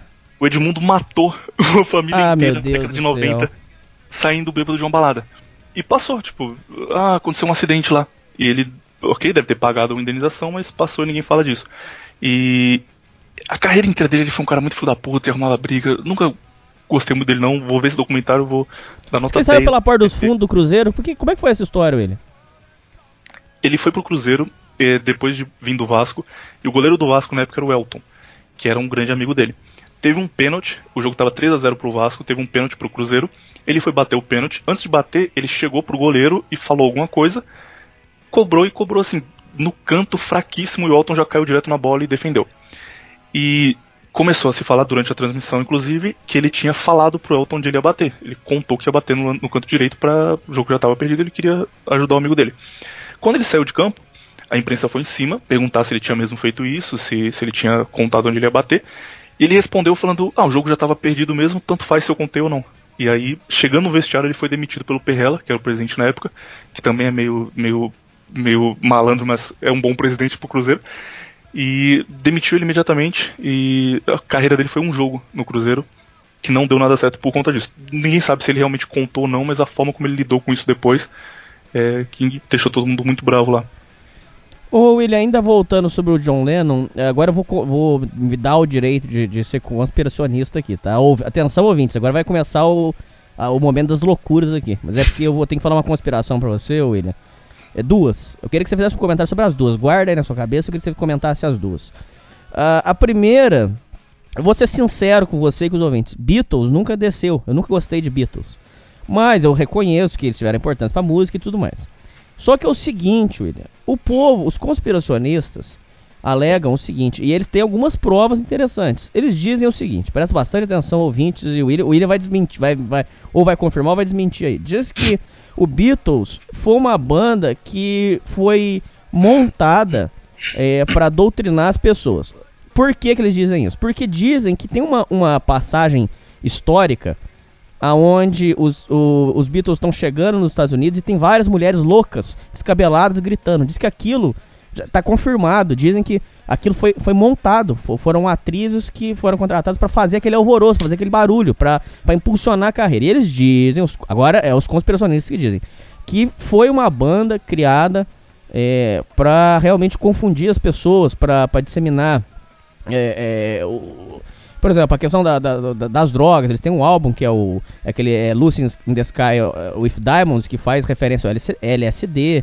Então, eles dizem, primeira coisa que eu queria que você fizesse um comentário sobre isso. Se é verdade, que se você acha, qual a sua visão que é, foi uma banda realmente feita pela elite. Diz que não foi uma banda orgânica, o, Willis. Dizem que não foi uma banda como, por exemplo, você junta membros e os membros eh, são amigos e tocam. Não, diz ali, ali diz que foi um esquema armado, montado para a, a doutrinação global. Primeira coisa que eu queria que você fizesse um comentário. A segunda, e agora eu vou dizer uma, uma, uma outra conspiração que, e, e que eu acho que tem muito cabimento. Essa que eu vou dizer, eu acho que tem muito cabimento. Que é a questão, por exemplo, do seguinte. Aí você pega o John Lennon e ele vem com essa história. É, é, imagine que ah, todas as pessoas são, são da paz. Isso eu, eu tenho uma raiva disso, William. Eu, eu, ô, William, se eu, Se eu encontro a pessoa que vem com essa conversinha na rua, William, eu, eu saio do, eu saio de mim, cara. Não, não Cara, vem com essa história. É, porque a paz, porque o amor. O cara começa a falar de amor, pra mim eu já, eu já, eu já, eu já dou pulo de dois metros, porque essa, história, essa historinha do amor, eu tô manjado com isso aí. Não, porque o amor, porque o amor, porque o amor. Quando a pessoa fala muito de historinha de amor, é pra, é pra você ser. Você vai, você vai se fuder no final. É, história assim, por exemplo, vou dar um exemplo assim pra você extremo. É, não, porque é um ato de amor. É, você recebeu, os- por exemplo, os refugiados. Isso é um ato de amor. Vamos, vamos promover a paz. Mas peraí, se vier os refugiados pra cá e não tiver mais emprego pra gente, a gente vai ver o quê, cara? A gente vai comer o quê? Não é simples. É, o meu ponto não é, não é nada contra refugiado, nada. O meu ponto que eu tô dizendo pra você, William, e ouvintes, é que essa historinha de amor é feita pra enganar, pra você aceitar qualquer coisa, pra você comer merda. Só que é o seguinte, a, a- vida não é essa, essa, essa, essa visão infantilizada. Tudo é o amor, é a paz. Então, William, o que eu queria dizer pra você é o seguinte: eles dizem que esse discurso de paz dele é justamente pra deixar as pessoas numa, numa, numa coisa de aceitar, aceitar tudo. Então eu queria que você fizesse dois comentários, por favor. Se você acha realmente que essa questão da conspiração da banda dos Beatles e o que, que você tem pra dizer sobre essa visão é, que eles ficam querendo implantar nas pessoas de é o amor, é a paz, aí aí tá tudo certo, ele é tudo certo, é tudo paz, tudo amor, vamos se amar, vamos se amar, tá tudo certo. E aí deixa você ser feito de idiota. O que, que você acha disso aí, Willi? Faz o seu comentário, tempo livre, aí fala tudo que você quiser falar. Acho que é dever de todas as páginas que fazem meme da so- sociedade primitiva separar esse discurso sobre refugiado e deixar tocando com a imagem do Mussolini de fundo vai ficar precisa nem falar, só deixa tocando assim e pronto, comeu o bebê. É, brincadeira, brincadeira. Eu. Segunda parte, que é mais, mais complexa. Isso daí também é uma coisa que me deixa muito puto. Esse discurso de nós defendemos o bem, você tem que estar com a gente porque a gente defende o bem, a gente é o lado do bem. Mas se você não está com a gente, aí você Você vai sofrer o, você vai sofrer o pior tipo de represália possível porque você é do mal. Então se você é do mal, você não vai ser defendido por ninguém. Isso é um negócio que acontece muito contra o homem. Você fala disso demais aqui, tá muito de parabéns. A mulher é minoria, a mulher sofre, a mulher é oprimida. Não é, mas se cria essa imagem. A mulher é, é tudo que, que todo mundo que sofre é a mulher, ela tá ali no- na bolha dela sofrendo. Quando uma mulher faz um ato absurdo contra um homem, por exemplo, tem um programa americano da, da alguma coisa Daenerys, alguma coisa assim. E ela fala uma notícia no ar de uma mulher que cortou o pênis do namorado porque ele não queria noivar com ela. E todo mundo na plateia ri, só tem mulheres na plateia, elas começam a rir, rir histericamente. Nossa, ah, isso mesmo, isso mesmo.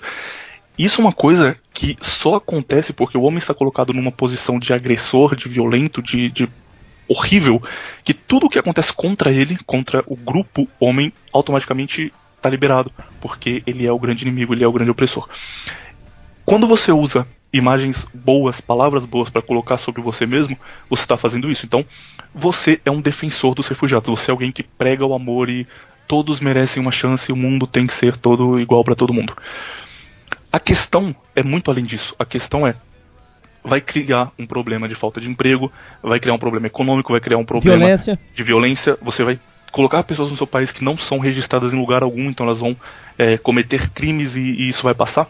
É, você traz doenças que não existiam no seu país e você traz de fora pra cá e não vai ter vacinação porque você não sabe de onde as pessoas vêm. Infinitos problemas. Intolerância Mas- religiosa.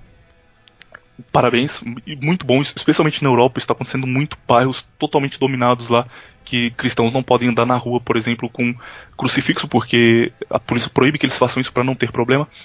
Então, são problemas muito grandes, mas quem defende isso usa a pecha, usa a imagem do nós queremos um mundo melhor, nós queremos dar oportunidade para todos, nós defendemos que todos são iguais. Quando você ousa falar um mínimo contra isso, você fala, não, peraí, gente, vamos pensar só se, se isso é, é isso mesmo, se não tem um- nenhum problema mesmo. Automaticamente você é um cara preconceituoso, você é um cara contra minorias. E você pode não ser, você pode só ser alguém que está tentando entender melhor a situação. Automaticamente você vai ser. É, é o caso que a gente falou agora do, do Ali, por exemplo. Quando ele se coloca como o cara que luta contra o racismo, qualquer um que faça algo que não é o que ele está dizendo, que não reze a cartilha dele ali, é um racista, automaticamente. Quando ah, uma mulher se coloca como feminista, ela defende as mulheres do preconceito, da agressão, de tudo. Qualquer um que fale, não, peraí, o feminismo não é tão legal assim. A pessoa está fazendo um ato de violência contra ela porque ela defende o- as mulheres que são minorias.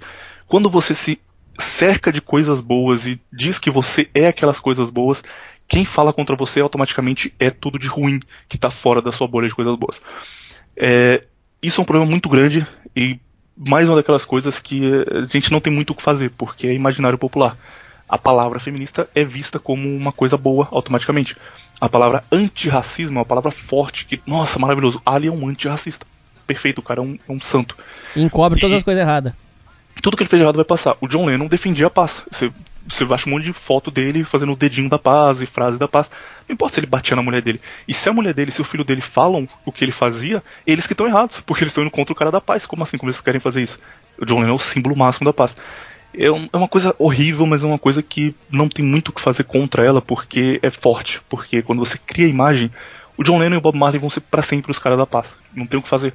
Daqui a 100 anos vão ser eles os caras que vão estar tá usando essa essa carta que, que é tão bem aceita e é uma coisa que a gente pode até tentar falar contra, mas não, não tem muita saída porque é muito forte no imaginário popular. Agora, é... são pautas óbvias, né, Will? Porque, por exemplo, você chegar aqui e falar assim, eu quero a paz. Inclusive, você falou isso em um episódio genial, é, na qual você disse o seguinte: se analisar friamente, fazer uma análise fria aqui, comunismo é bom. Por quê? Todo mundo é igual, porque todo mundo vai ter comida, todo mundo vai ter. Agora, quando você passa pra, pra prática, é a prática, é, é, é, o, é o método mais macabro, sombrio, onde vai, vai ter miséria, onde vai ter sofrimento, onde vai ter um, um regime ditatorial. Então, ou seja, é, é, é, é, a, é a questão da pauta óbvia, William. Por exemplo, quem que vai ser contra a paz, cara? Ninguém vai ser contra a paz. Se alguém chegar para você, Hernani, e falar, olha, a gente vai fazer aqui um mundo perfeito, uma simulação perfeita, sem problema nenhum, onde homens e mulheres serão iguais, vão se respeitar, não vai ter violência, não vai ter agressão, tudo vai ser ótimo no, em pé de igualdade. Você não ia querer viver isso? Lógico. Pô, perfeito. Isso é a ideia do feminismo. Eh, todo mundo tá igual. A ideia na, entre mil aspas, entendeu? A ideia assim que elas pregam, que elas dizem que defendem. Porque tem essa divisão muito clara pra gente, mas não clara para as outras pessoas, do que a teoria da prática. Então, na teoria, elas estão defendendo isso, elas querem um mundo igual onde as mulheres têm a mesma chance. Aí o que elas fazem? Elas pegam atos isolados, por exemplo, o que o Malcolm X fazia de pegar um, um ato pequeno e aumentar ele absurdamente, e falar assim, olha, essa mulher aqui ela foi espancada pelo marido porque ele não aceitou o fim do relacionamento. E isso vira uma coisa absurda, como se, nossa, acontece o tempo todo. Você sai na rua, você vê mulher sendo espancada o tempo todo. A gente vive no país que mais mata a mulher do mundo. Começa a criar isso, vender esses slogans. O Brasil é o país mais machista do mundo. A realidade não é isso. A realidade a gente vê que não é. Que mulheres são protegidas, são defendidas. Que você tá num grupo e uma, você tá andando na rua e uma mulher cai e vai todo mundo. Tá, tá tudo bem, que aconteceu alguma coisa. Se vai nós cair na rua, os caras vão passar por cima, foda-se mas a mulher é muito protegida, é muito frágil, é... e a realidade é essa.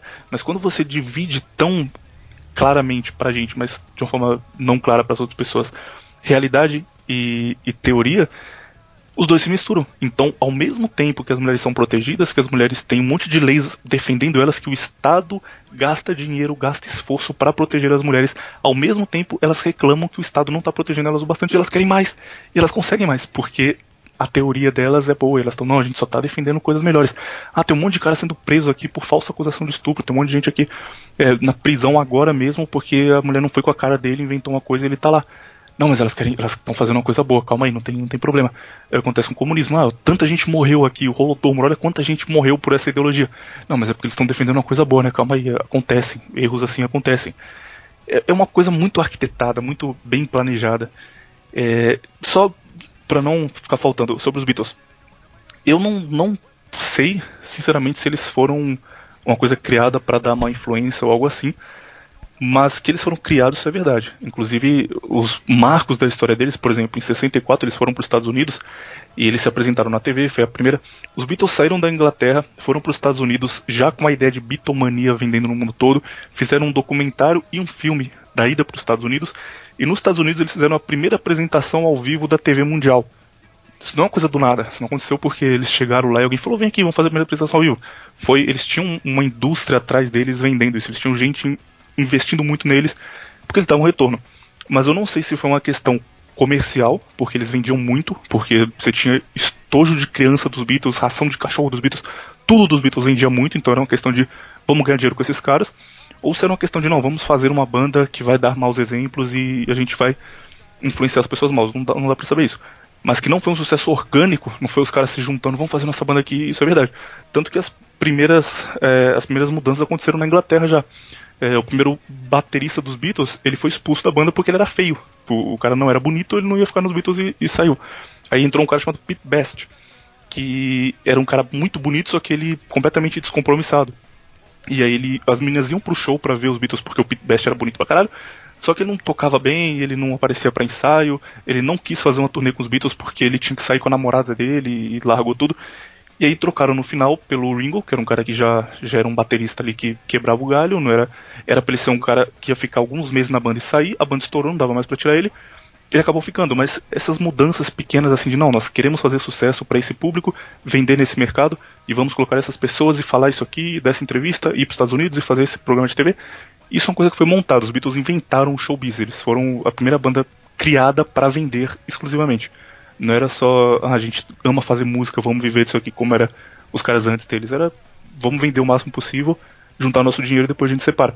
Inclusive, uma coisa legal deles que, que provavelmente começou com eles também, não, conheço nenhuma banda anterior, é que no final da carreira eles tinham um contrato para lançar discos, inclusive é por isso que eles lançavam tantos discos, tipo, a cada seis meses saiu um disco novo. Eles tinham um contrato com a gravadora que eles tinham que entregar os discos, só que os caras se odiavam, eles se odiavam muito. Então eles iam gravar o disco separados. O, o Ringo ia lá, gravava a linha de bateria, saía, aí vinha o Paul, gravava o baixo, fazia os vocais, saía, o George Harrison, fazia guitarra. Eles não tinham contato, eles não se viam, eles iam no estúdio, gravavam e o disco era montado depois pelos produtores e os caras tinham zero contato, se odiavam o tempo todo, mas iam na TV tirar foto e falar: Nossa, nós nos amamos, nós somos amigos, estamos aqui vivendo o nosso sonho. Porque era montado, porque era já era pensado como uma banda que devia vender e nada além disso. Tudo que a gente tem de ruim na música pop hoje, que a gente fala, nossa, é tudo criado pra, pra é, atender um público específico, não é mais música de verdade, não tem mais sentimento. Os Beatles começaram isso aí. Você ainda poderia fazer só um comentário do John Lennon. Ah, ele, ele afirmou o seguinte: é, que os Beatles eram mais famosos que Jesus e que. Eu não sei a sua, a sua crença, tá, Will? Tô perguntando, mas é. Faz seu comentário do jeito que você tiver fazer.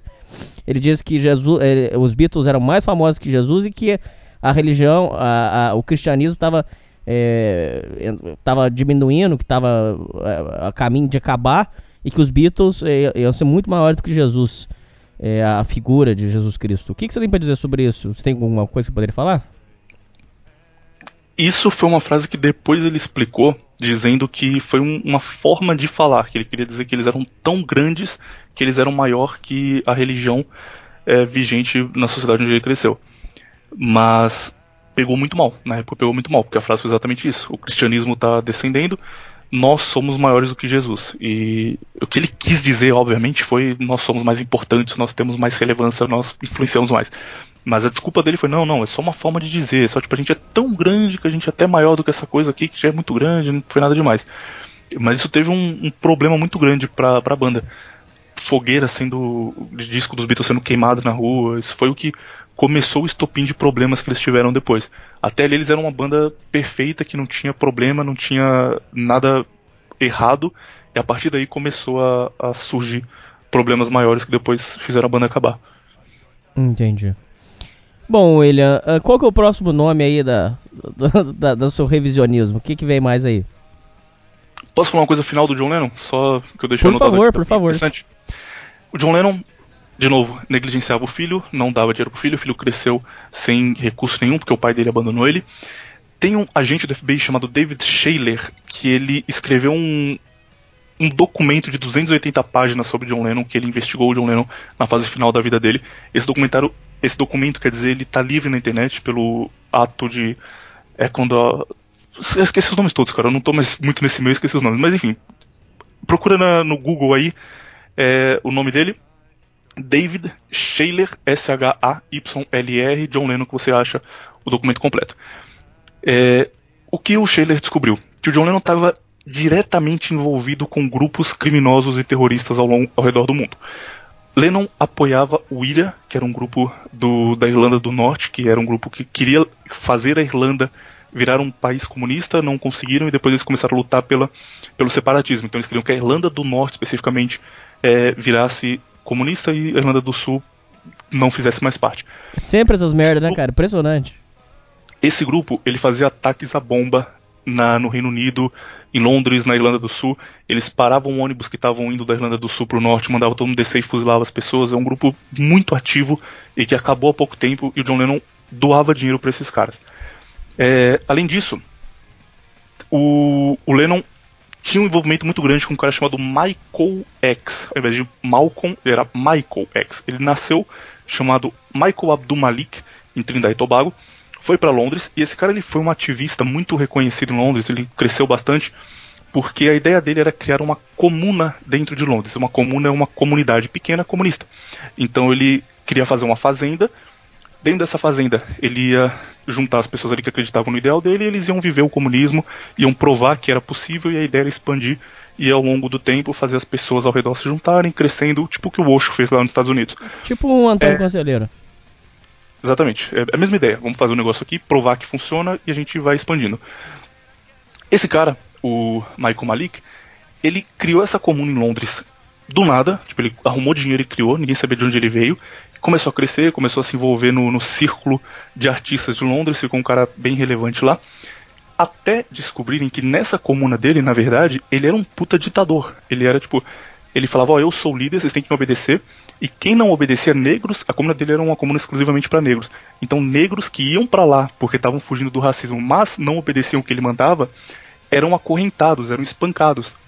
E isso acontecia. Isso foi um estouro muito grande. Em 70.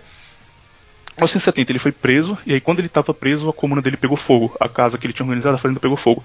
Não se sabe até hoje se foi um incêndio criminoso, se foi um incêndio que os caras que viviam lá colocaram fogo, ninguém sabe, só pegou fogo, os poucos membros que sobravam fugiram e acabou. A influência dele em Londres acabou. Em 71 ele volta para Trindade e Tobago. E lá ele decide que ele vai fazer a mesma coisa que ele fez em Londres, mas em Trindade e Tobago. Teria menos pessoas em para denunciar o que ele fizesse de errado, ele ia conseguir ali fazer na África um, um grupo maior e ia ter menos influência ao redor do mundo, porque ele estava em Londres, mas ele conseguiria. É, em 72, ele formou esse grupo lá, mas ainda em 72, ele sofreu uma tentativa de, de golpe de dois caras que entraram para a comuna e tentaram tirar ele do poder para assumir. E ele matou esses dois caras a machadadas.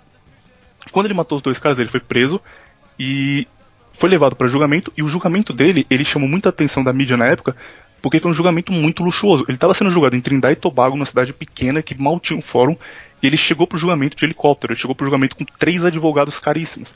E ninguém sabia de onde vinha isso, tipo, quem financia esse cara?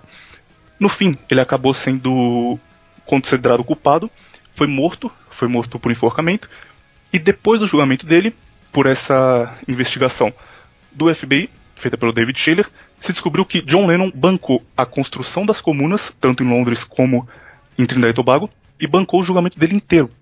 Todos os custos foram por conta do John Lennon. Tá de Isso- sacanagem, meu irmão. Isso aqui é uma coisa que a gente nunca vai ter resposta também, mas qual seria o interesse dele em fazer isso no julgamento, por exemplo? Ou ele estava envolvido muito mais a fundo do que a gente sabe e estava tentando esconder, tipo, vou tratar o cara bem pra ele não falar nada agora que ele tá preso, ou ele só era um cara de bom coração que queria defender os oprimidos, uma das duas coisas. Mas, mas não acabou só no, no abandono familiar e na agressão a, a histórico dele de coisas ruins, não. Entendi. Podemos ir pro próximo? Por favor, vamos lá. Próximo nome.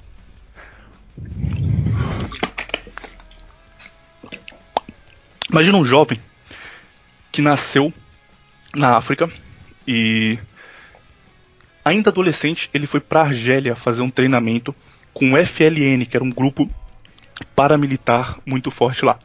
Na Argélia ele aprendeu tática de guerrilha, aprendeu como formar pequenos exércitos e como coordenar eles e tática de tortura. Saiu da Argélia, ele foi para Irlanda. Na Irlanda, ele foi treinado pelo IRA, o IRA, aquele grupo lá que eu citei antes. Ele aprendeu como usar explosivos, como usar táticas terroristas urbanas, não só na floresta. Na Alemanha, ele foi treinado pela Stasi, tudo isso dos 15 aos 20 anos. A Stasi, que era a polícia secreta da Alemanha comunista, ele aprendeu táticas de interrogatório. E aí ele volta para o país dele e ele já volta como líder do Partido Comunista local. E ele é um cara jovem que tem toda essa bagagem aqui, já aprendeu como fazer tudo. E a missão dele é usar a situação do país para defender a ideologia que ele aprendeu na Europa. Quem você acha que é esse cara? Vamos ver se você consegue acertar pelas dicas que eu dei agora. Hum, deixa eu pensar. Pera aí. Hum. Ah, eu tenho um palpite aqui, mas eu não, eu não sei se é. É brasileiro? Não. Não. É da África do Sul. Será que é aquele que estourou aí agora em 2012, gente? Aquele que tava. que fez um, um exército de criança? Não, cara, você tá pensando nos caras que são filho da puta por definição. Tem que ser uns caras que são vistos como bonzinhos. O cara ah, então foi... eu sei quem que você tá falando. É, o cara que Você foi tá pra falando Estátua- daquele lá da África do Sul. Mandela. Do Mandela. Exatamente. Ah, você tá brincando, cara. É mesmo, cara? Esse aqui tem muita coisa sobre ele, cara. Muita coisa. Minha página aberta aqui tem umas cinco, uns cinco tópicos, mas dá pra gente falar todos. Esse aqui tem muito detalhe, porque é muita coisa que é, a gente não tem nenhum contato, então eu coloquei fonte e tal.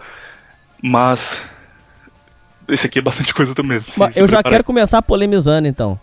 Ô, William, quando você vê, por exemplo, ah, inclusive na, recentemente na televisão passou um- uma série, pegaram o filme dele, picotaram um monte de pedaços, fizeram uma série.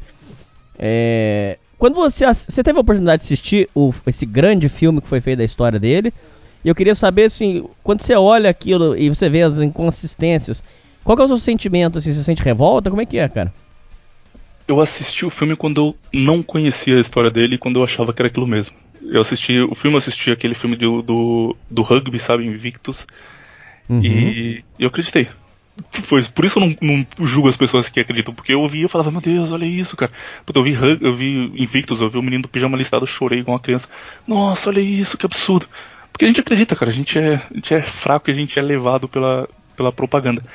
Mas hoje, se eu visse de novo, eu, eu acho que eu não chegaria nem na metade, ia ficar muito puto. Pessoa que estão passando um pano. certo. Qual que, o que que acontece? Vamos lá, velho. Ó, Mandela, ele é cria de uma tática muito grande durante a Guerra Fria, uma tática muito recorrente, que é você criar líderes fora do país e depois levar eles para o país de novo. Isso aconteceu aqui no Brasil com Prestes, Júlio Prestes. Ele sai do Brasil semi-analfabeto, ele falava português muito mal, não tinha muito contato com nada fora.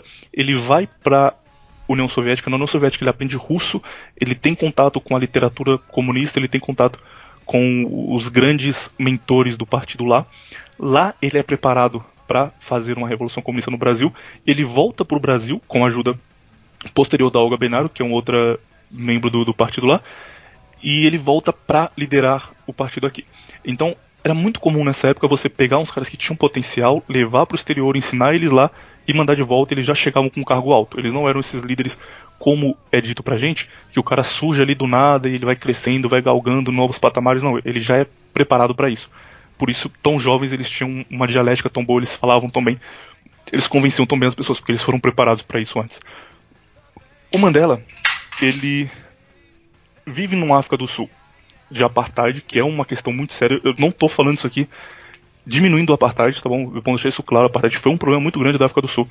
Mas o apartheid ele já tinha é, críticos ferrenhos, ele já tinha um processo novamente de fim da política. O apartheid, para quem não, não conhece, era a divisão sistemática entre brancos e negros em tudo. Então, você tinha um bebedouro para brancos e negros. Não era só como nos Estados Unidos que você tinha uma escola para branco e negro e você tinha, sei lá, um shopping para branco e negro. Lá você tinha divisão em tudo. Ah, Você ia no comer em um lugar, você tinha o banco onde o branco sentava, o banco onde o negro sentava.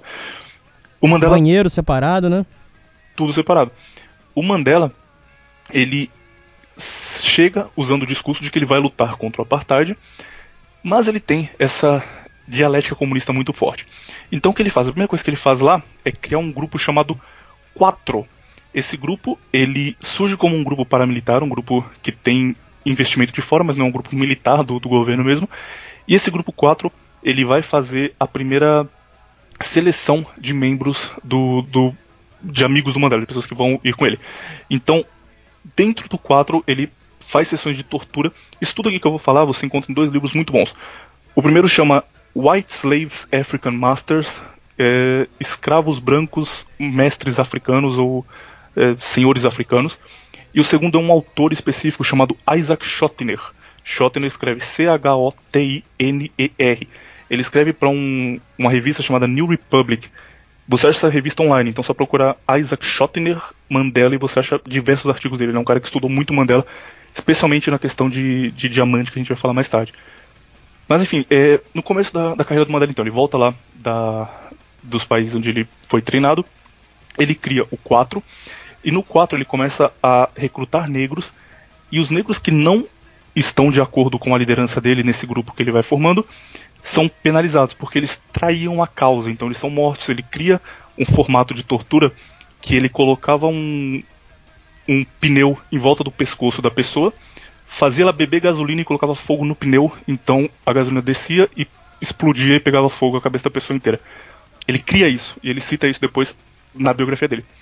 Mas no começo era só um grupo pequeno que ele usa essas táticas de tortura que ele aprendeu fora para ele ver ali os caras que são mais fortes, os caras que podem fazer parte do grupo dele, quem ele pode confiar e quem tá afim de, de defender a ideologia dele até o final. Em 61, ele é preso em Joanesburgo. Isso aqui é uma coisa que normalmente é mostrada como uma questão racial. Inclusive, nos filmes que falam sobre ele, nossa, ele foi preso porque ele estava ali defendendo os negros. O motivo da prisão dele, isso tem registros da polícia de Joanesburgo, é porque ele estava com minas terrestres, detonadores e objetos do cotidiano cheios de dinamite. Então ele estava com uma caixa de fruta, com garrafa d'água, tudo isso fingindo que ele estava levando para algum lugar para vender e tal, tudo cheio de dinamite ou minas terrestres com detonadores. Tudo indica que isso ia ser usado em ataques terroristas.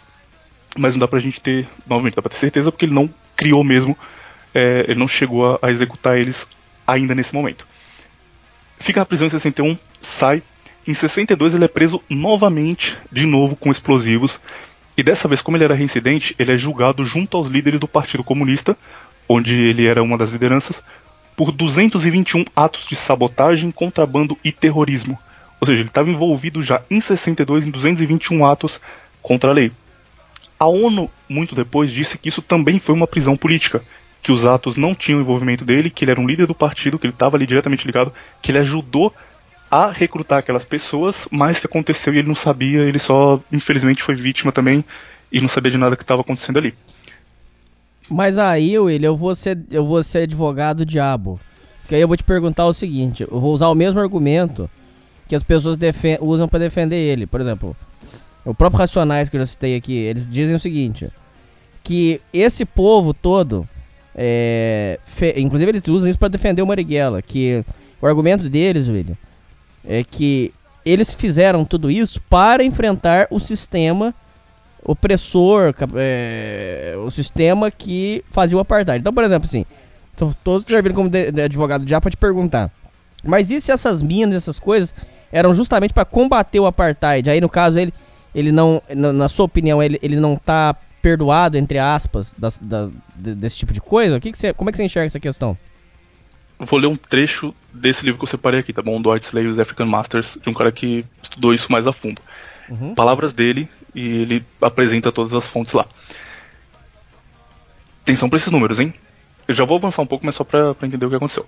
Entre 1985 e 1987, temos registros com. Peraí, estou lendo em inglês tentando traduzir ao mesmo tempo, vai ficar meio difícil. Temos registro com influência direta de Mandela de 125 vítimas de atentados do Partido Comunista, cerca de 7.200 casas de negros que não quiseram se filiar ao partido foram queimadas, além de 1.770 escolas, 50 igrejas, milhares de carros e estabelecimentos comerciais quando os donos não aceitavam pagar um pedágio.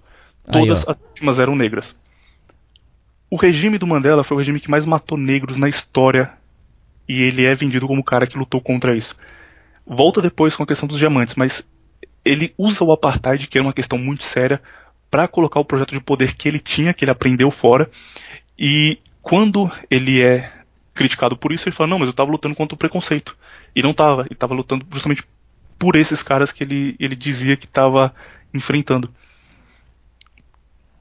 Posso voltar para 62? Depois que é mais simples. Por favor, por favor. Terminar. Enfim, 62 ele está preso. Depois que ele está preso, ele vai criar essa, essa história de que ele só estava lutando contra o preconceito, ele na prisão vai virar esse ícone contra o preconceito. Depois que ele já está preso. Antes disso, não tem discurso dele pré-62 onde ele fala sobre o apartheid. Não tem discurso dele pré-62 onde ele fala contra o preconceito, que ele tem que lutar para liberar o povo negro da, da, da opressão. Discursos dele pré-62 são todos sobre o comunismo, são todos sobre levar o comunismo para a África do Sul. Depois que ele está preso, ele vai começar a mudar o discurso dele e ter apoio internacional. Na prisão, ele começa a ter regalias por conta desse, desse apoio internacional. 82, ele é transferido para uma prisão na cidade do Cabo, chamada Paulsmoor. Lá, um sublíder do partido chamado Chris Honey, ele disse, abre aspas de novo para ele, que basta um telefonema para conseguir uma reunião com ele a qualquer hora. Ou seja, ele tinha influência direta fora do partido, ele era um cara que tinha regalias, ele estava preso, mas ele sabia o que estava acontecendo e era só um telefonema para você conseguir ter contato com ele. Entre 80 e 94, esse período onde bastava um telefonema para conseguir uma reunião com ele, dezenas de milhares de pessoas morreram por atentados terroristas na África do Sul. Não sabemos quais exatamente foram ordenados pelo Mandela, mas todos tinham influência do Partido Comunista, do qual Mandela era o líder. 80% das vítimas eram civis. O caso mais famoso desse período aconteceu em 83, chama Church Street, que uma bomba explodiu na hora do rush, matou 19 pessoas, deixou 220 feridas. Das 19 pessoas, 15 eram negras. No livro do Mandela, chama Um Longo Caminho para a Liberdade, ele afirma que autorizou esse atentado e vários outros atentados. Por exemplo, o atentado do shopping Amanzimtot matou duas mulheres e três crianças ele afirma no livro que ele autorizou e que achava que era uma coisa importante para defender a causa dele, para chamar mais atenção. Então, alguns casos aqui, ele mesmo afirma no Caraca, livro mas dele. ele era baixo em matar criança, cara. Pelo amor de Deus, cara. Um atentado à bomba num shopping. E aí, como eu disse, entre 85 e 87 temos esses registros. 125 vítimas de atentados, 7.200 casas pegaram fogo, 1.770 escolas queimadas, 50 igrejas e vários carros estabelecimentos que queimavam, porque você era um negro na África do Sul, Mandela estava lutando pela sua liberdade, se você não pagava para ele, você automaticamente era contra os negros, era um racista, então eles iam queimar tudo que você tinha. E nessa, como ele criou esse método, esse método que ele criou de tortura chama colar bárbaro, isso foi a coisa que mais matou negros na África do Sul. É, 3 mil pessoas morreram por esse método, só registradas no período de 80 a 92, que é quando a gente já tinha mais presença de órgãos internacionais que faziam esse registro. Antes disso, a gente não sabe quantas pessoas morreram, que foi o período mais bárbaro do, de atuação do partido. Então a gente pode chutar, sem ser, ser muito leviano, 10 a 12 mil pessoas morreram por esse método. E ele continuou sendo usado depois da prisão, em homenagem ao Mandela. Na década de 80, ele declarou que, de novo entre aspas, no livro dele, com nossas caixas de fósforo e nossos pneus, libertaremos esse país. Então ele realmente achava que ele estava fazendo uma coisa grandiosa e que esses atos terroristas eram uma coisa importante que iam livrar o país do que aqui já era o discurso dele, o racismo, o preconceito, o apartheid, mas antes era, ele só queria levar o país ao comunismo. É, nessa época também, final da década de 80, começa a ficar muito pior a, a perseguição a pessoas que não se filiavam ao partido dele. Então, não só eram perseguidas pessoas comerciantes que se recusavam a pagar mesada, começam a perseguir também é, adolescentes que não se engajavam politicamente. Então, se você passava de uma certa idade, de 14, 15 anos, e você não assumia uma posição política, você era perseguido. Funcionários que não participavam de greves. Se você estava numa fábrica, tinha uma greve, você não participava, você era perseguido. E negros que tinham contato com brancos. Então, se você era negro, você era visto falando com branco, você também seria perseguido pelo partido. Quando ele sai da prisão, em 94, depois de coordenar tudo isso, ele é eleito presidente e em 94 ele chega à presidência, passa um ano na presidência, começa a viajar o mundo e a presença dele foi muito pequena, ele nunca teve muita influência direta na, na política externa da África do Sul. Foi mais um cargo ali de ah, o cara que foi preso por lutar contra o preconceito e agora é o presidente negro da África do Sul, acabou abandonando isso e passa o resto da vida viajando o mundo, ganhando dinheiro com isso. Agora vem a parte importante, que é a, o que esse cara que eu citei antes, Isaac Schottener, conta no New Republic com prova de tudo. Existe um cara que é uma, uma outra pessoa de fora da história chamado Rockefeller. Rockefeller ele investiu muito na África do Sul para conseguir diamantes. Ele ele queria ter domínio sobre as minas de diamante na África do Sul. Na África do Sul, as minas de diamante eram estatais, então o Estado controlava as minas e o Estado permitia que as pessoas ou que as empresas minerassem ali e tirassem esse diamante.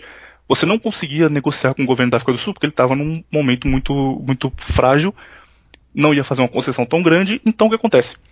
Quando o Mandela sai da prisão, ele se aproxima muito desse Rockefeller. De novo, Isaac Schottener, New Republic, os artigos dele mostram essa aproximação. E a única coisa que ele fez nesse um ano que ele estava na presidência, a única lei que ele passou, a única coisa que ele aprovou foi a concessão de 85% das minas de diamante da África do Sul para as empresas desse Rockefeller. Então é um cara que bancou o, a criação do partido dele quando ele crescia, bancou ele enquanto ele estava na prisão. Quando ele sai da prisão, ele paga ele entregando as minas de diamante do povo africano para suas empresas. Uma coisa interessante disso é, vocês acham muitos comentários do de um filme chamado Diamante de Sangue, que foi um filme feito pelo DiCaprio. Baita ele, filme, baita filme. Ele fez esse filme mostrando como era a exploração de, de diamantes, como os negros sofriam essa exploração na África do Sul. Quando ele fez esse filme, ele mandou pro Mandela uma cópia e pediu pro Mandela comentar, achando que ia ser muito bem recebido. Tipo, eu tô defendendo a sua causa aqui, eu tô mostrando como é a exploração. E o Mandela odiou esse filme. E o Mandela falava que não mostrava a verdade e que o, os diamantes eram um bem que os africanos tinham que vender mesmo, que era assim, que tudo aquilo era mentira e que o DiCaprio não entendia nada, porque ele mostra o, os caras sendo usados de mão de obra barata da pior forma possível para vender um negócio que o Mandela lucrou. Então isso aí ele não fala, isso aí ele deixa passar. E isso aqui é uma coisa bem, bem escondida durante muito tempo, mas infelizmente a gente hoje em dia está começando a, a ter mais acesso. Qual era a ligação do Mandela com esses grandes capitalistas internacionais que ele dizia tanto criticar, mas que sempre teve apoio direto dos caras. E uma estimativa que esse livro faz, White Slaves African Masters, é que desde o primeiro ataque à bomba até o fim da Guerra Civil contra a etnia Zulu, que foi ali o, o fim da influência política do Mandela na África do Sul, estima-se que 300 mil sul-africanos morreram por alguma ordem direta dele. Então, ou morreram porque ele mandou fazer um ataque, ou morreram porque ele criou um grupo que fez o ataque, ou morreram porque ele passou, olha, a partir de agora quem não pagar tanto por mês tem que morrer e o cara não pagou. 300 mil sul-africanos, a imensa maioria negros, pobres, morreram por influência desse cara, que hoje é para muita gente o grande herói da luta contra o preconceito, contra o racismo no mundo. O, o William, o, os impactos da, da ideologia assassina comunista na África são inacreditáveis, né, cara? Porque as pessoas, a primeira coisa que elas querem, e longe de mim querer defender capitalismo, não é isso, não é meu ponto, mas eu quero dizer o seguinte. Apesar que o capitalismo se mostrou muito superior, mas não é esse meu ponto. Quando as pessoas querem é, usar aquele vitimismo esquerdista, eles dizem o seguinte: olhem para a África, tadinho dos africanos, gente, olha só, eles estão na miséria, gente, eles estão na pobreza. Cara, a África foi vítima de, de, de primeira coisa, sistemas ditatoriais, é, tomada de poder, que acontecia muito, aí criava outro país e, e, regimes de esquerda, e sempre com a promessa que agora nós vamos entrar, agora o povo vai ter vez, agora vai. vai... Quem tiver curiosidade, a gente assista um documentário que, que é de, de um, um, site, inclusive, que é de esquerda.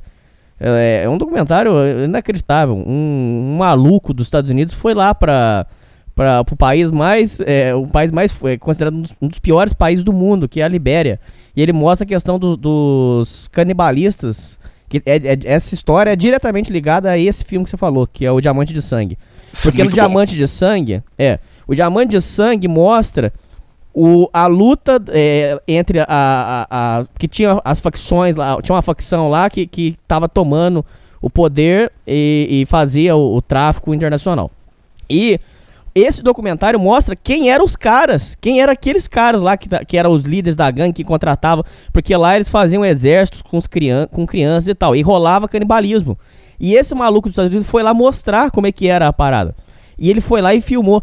E, cara, você vê que a realidade deles é exatamente essa, cara. É, é, é sempre assim: aparece um maluco, fala que vai, que vai mudar tudo, que agora o povo vai ter vez, e que agora o povo vai ter comida, que vai ser agora a paz vai chegar. Aí ele vai, toma o poder, é uma zona do caralho, e aí o povo continua na miséria, continua sem ter nada. E aí vem um outro e fala: "Não, agora, agora vamos tomar o poder, agora, pô, agora o povo vai ter vez". Aí vai e faz, ou seja, cara, o, o, o povo africano foi mais vítima de, de, sistema ditatorial de esquerda, cara. E, e, e ninguém fala disso. Eu acho impressionante, cara, não é? Exatamente. Esse documentário que o Hernani falou, ele é da Vice, que é um, um, grupo de esquerda. Ele chama Os Líderes Canibais da Libéria. Cannibal Warlords of Liberia. É muito bom, exatamente isso que ele falou. É, é, eles entrevistam pessoas, essa é a melhor parte, que tipo, o cara tem 30 anos e ele já viu 40 líderes passarem diferentes. E aí o cara pergunta assim, não, como, como tá sendo esse líder aí? Ele, não, esse líder ele chegou e a gente acreditava nele, ele falava que ia ser diferente, que ele tinha. esse cara ia dar certo. Não deu, virou um ditador, mas o próximo vai dar. A gente tá. Agora vai ter o próximo, vai ter mais uma guerra e no próximo vai dar. E o cara acreditava. Tipo, o cara passou por aquilo 40 vezes ele acreditava. Ele tinha essa confiança interna de que vai surgir o cara que vai resolver tudo. E é um país tão fodido que, tipo, na praia, eles se juntam na praia Pra Pra pegar os dejetos que. Exatamente, pra pegar as coisas que caem das embarcações, porque tem muito pirata, e aí muita coisa naufraga. E a praia é um lixão a céu aberto, um banheiro público a céu aberto. E aí, tipo, o cara vai andando na praia e do nada ele vira e fala assim: ah, ali é onde fica a galera que é viciada em ópio. Aí ele chega e tem uma galera usando ópio deitada na praia durante o dia. É horrível, cara, é horrível, dos piores lugares que, que alguém poderia viver. E é um ótimo documentário e mostra bem isso. O comunismo fez coisas piores ainda, descaradamente. Por exemplo, Camboja. Não se, se comenta sobre isso também em escolas. No Camboja eles tinham um problema muito grande com falta de comida, como em qualquer país comunista. E qual foi a solução que eles arrumaram, que o Pol Pot arrumou, o presidente do, do Camboja comunista? Olha, pra gente não ter mais necessidade de produzir comida, a gente vai manter a nossa população e só vai decair ela a partir de agora. Então, daqui a um tempo vai ter menos pessoas do que tem agora. Como a gente garante que isso aconteça? Todo bebê que nascer vai ser morto.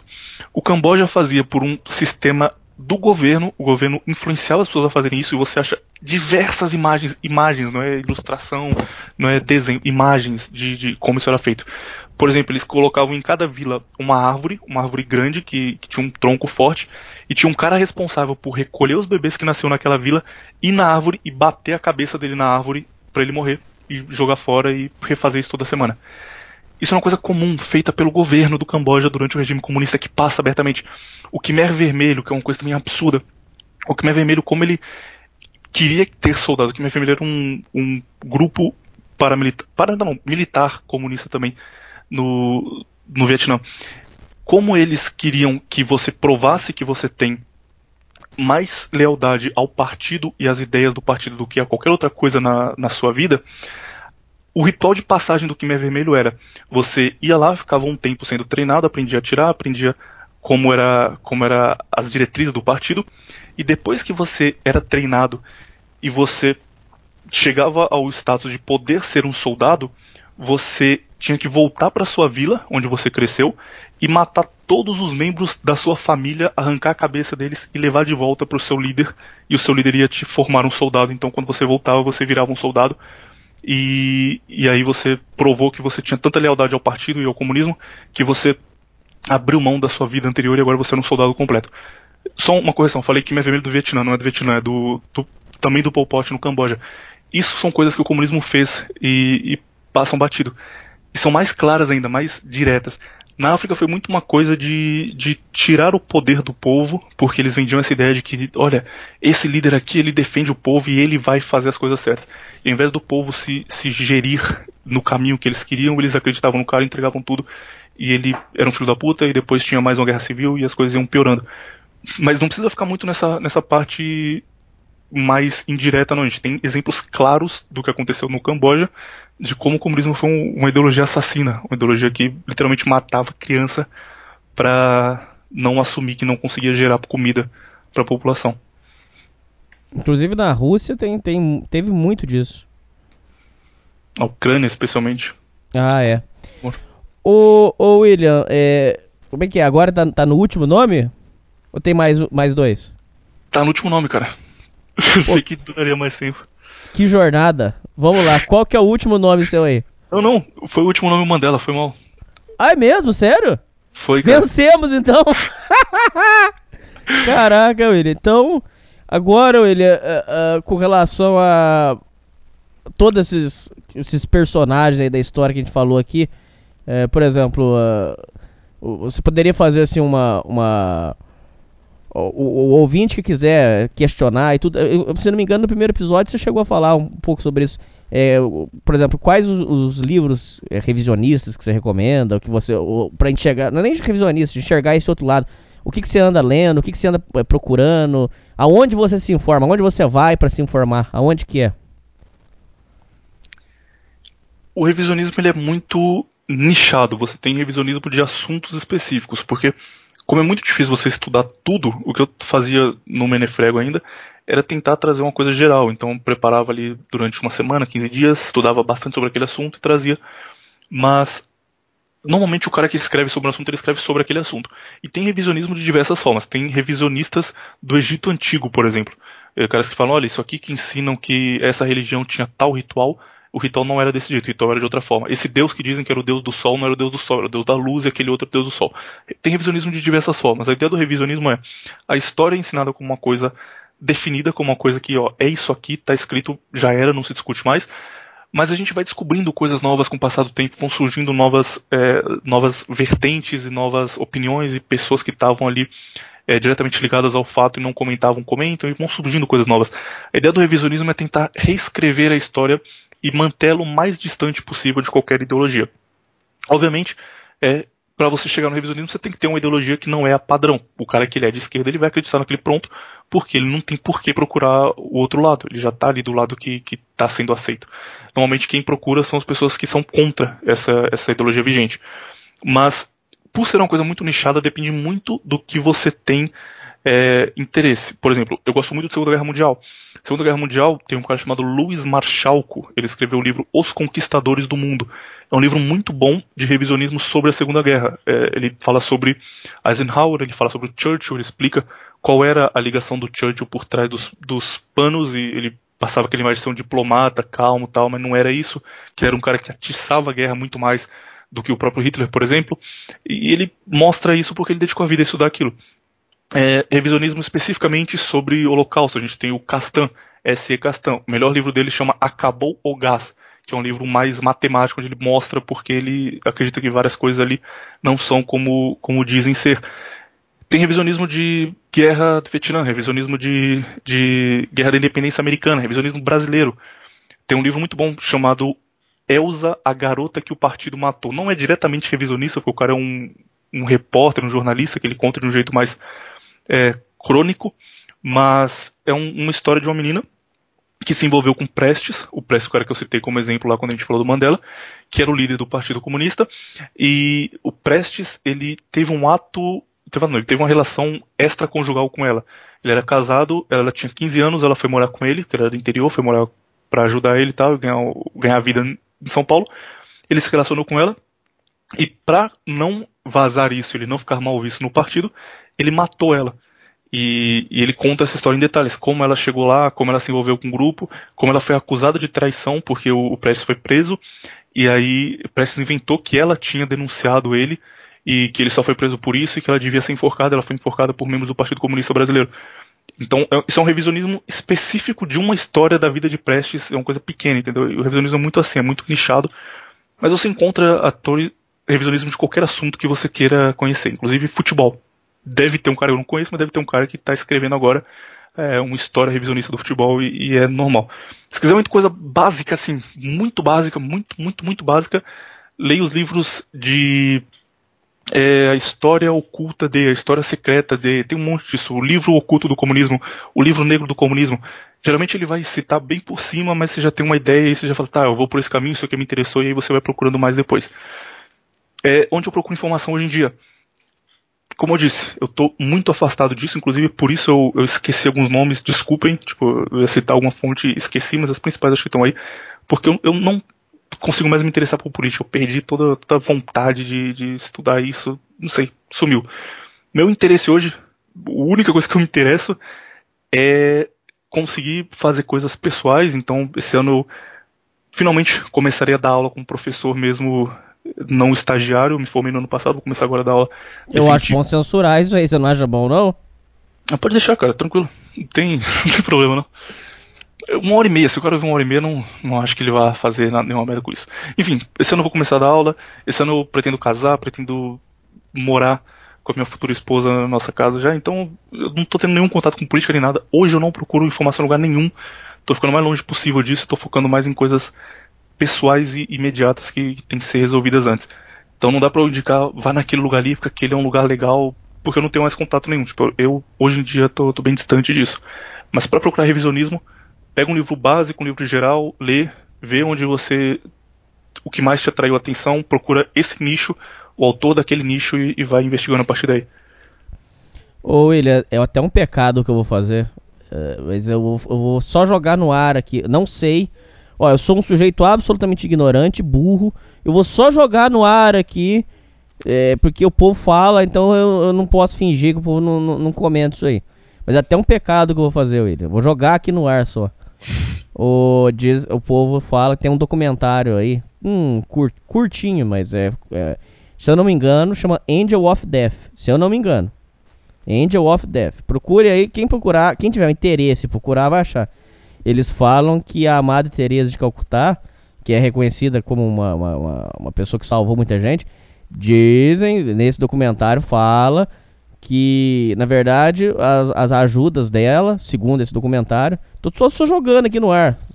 Eles falam que o. Por exemplo, tem um, um relato de uma enfermeira que dizia que eh, eles queriam esterilizar a, a seringa e ela mandava só enfiar na torneira, lavar a torneira, lavar a, a seringa e pronto, já, já, já passava pro outro.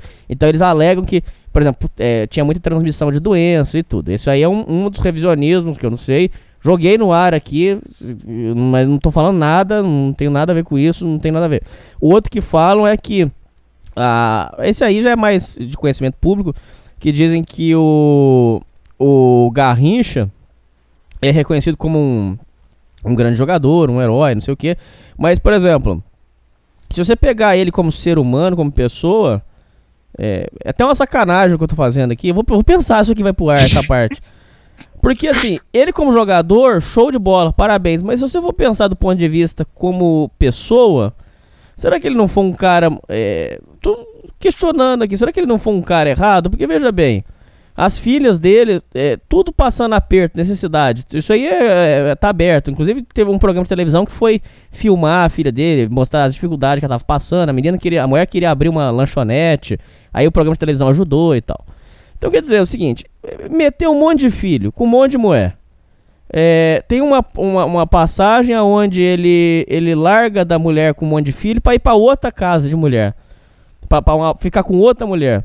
Inclusive, em uma dessas passagens que ele tava com, essa mulher cheia de criança, ele larga, ele, ele deixa ela pra voltar com a Elza Soares. Então, assim, será que como um ser humano, será que ele não, é uma pessoa, ele não era uma pessoa questionável? Não sei. Tô perguntando aqui. Você quer fazer algum comentário sobre essas duas pessoas? Ou ele só você prefere não? O que, que você acha? Se não quiser comentar também, não comenta. Cara, quero comentar qualquer coisa. cara. É exatamente isso que, que você sentiu agora, que é a ideia do que a gente tá fazendo aqui e, e das pessoas questionarem as coisas. O Garrincha é um herói que você tem, dá pra ver pela forma que você fala com ele, o respeito que você tem pelo jogador que ele foi.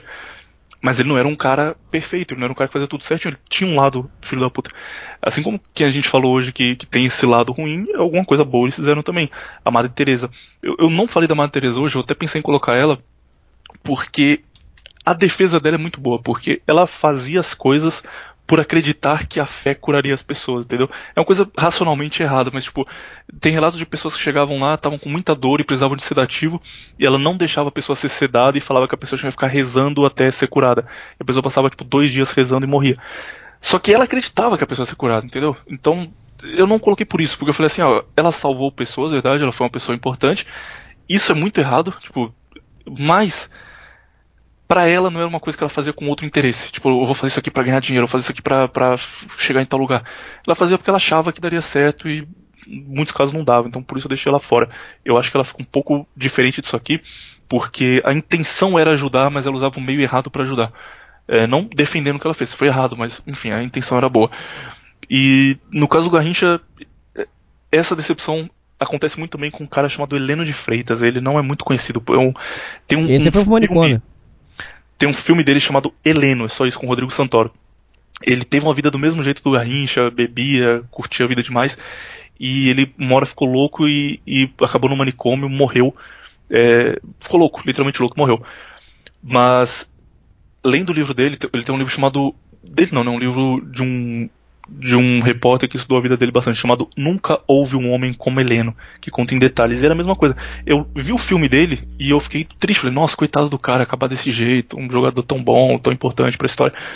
Mas tem relatos lá da, da família dele que, por exemplo, ele foi jogar na Argentina, no Boca Juniors, e uma vez ele estava dirigindo, ele estava com a mulher dele e com o filho dele que era recém-nascido no carro, e aí ele parou num lugar e tinha lá um, um prostíbulo Vou falar a palavra por YouTube não censurar, mas assim, tinha um prostíbulo tocando uma música. Ele parou o carro, mandou a mulher e o filho dele descer, encheu o carro de mulher e foi pro um hotel. E largou eles na rua. Que e isso, é rapaz. Absurdo que você, você fala, porra, ok, o cara teve um final triste, mas muito disso foi merecido também. Esses caras, se você procurar qualquer ídolo que você tenha, qualquer ídolo, se você procurar, você vai achar coisa ruim. Se você gosta muito de um cara, não procure. Fica lá ouvindo a música dele, fica lá lendo sobre ele. Na sua, não vai atrás que você vai se decepcionar. Agora, pra, só a última questão, ele, que eu quero fazer, eu queria que você fizesse um comentário que tem a ver com o que você acabou de falar. Agora eu vou jogar geral, não vou citar nomes aqui, porque senão aí eu vou fuder de vez. Deixa eu falar uma coisa pra você. Carreira de pessoas, num geral, existem exceções? Sim, sim, existem. Mas, num geral, carreiras de pessoas que, que no final o cara acabou na merda. É, é lógico, meu programa, eu, eu, eu, eu fico bravo com as pessoas não reconhecerem as pessoas que fizeram grandes atos, grandes coisas, grandes é, músicas e tal. Eu fico chateado com isso. Deixa minha chateação de lado e agora vamos pro lado racional. Pessoas que tiveram carreiras e terminaram na merda, muitas das vezes tá atrelada a, a comportamentos é, sacana, é, é, desonestos, é, mau caratismo, vagabundagem, droga, bebida, é, putaria. Ou seja, você já parou pra perceber que muitas das vezes, por exemplo, vai um programa de televisão mostra, nossa, como que o fulano é coitadinho, gente. Puxa vida, olha lá. Agora ele, ele foi um grande jogador, um grande músico, agora tá na merda, tadinho.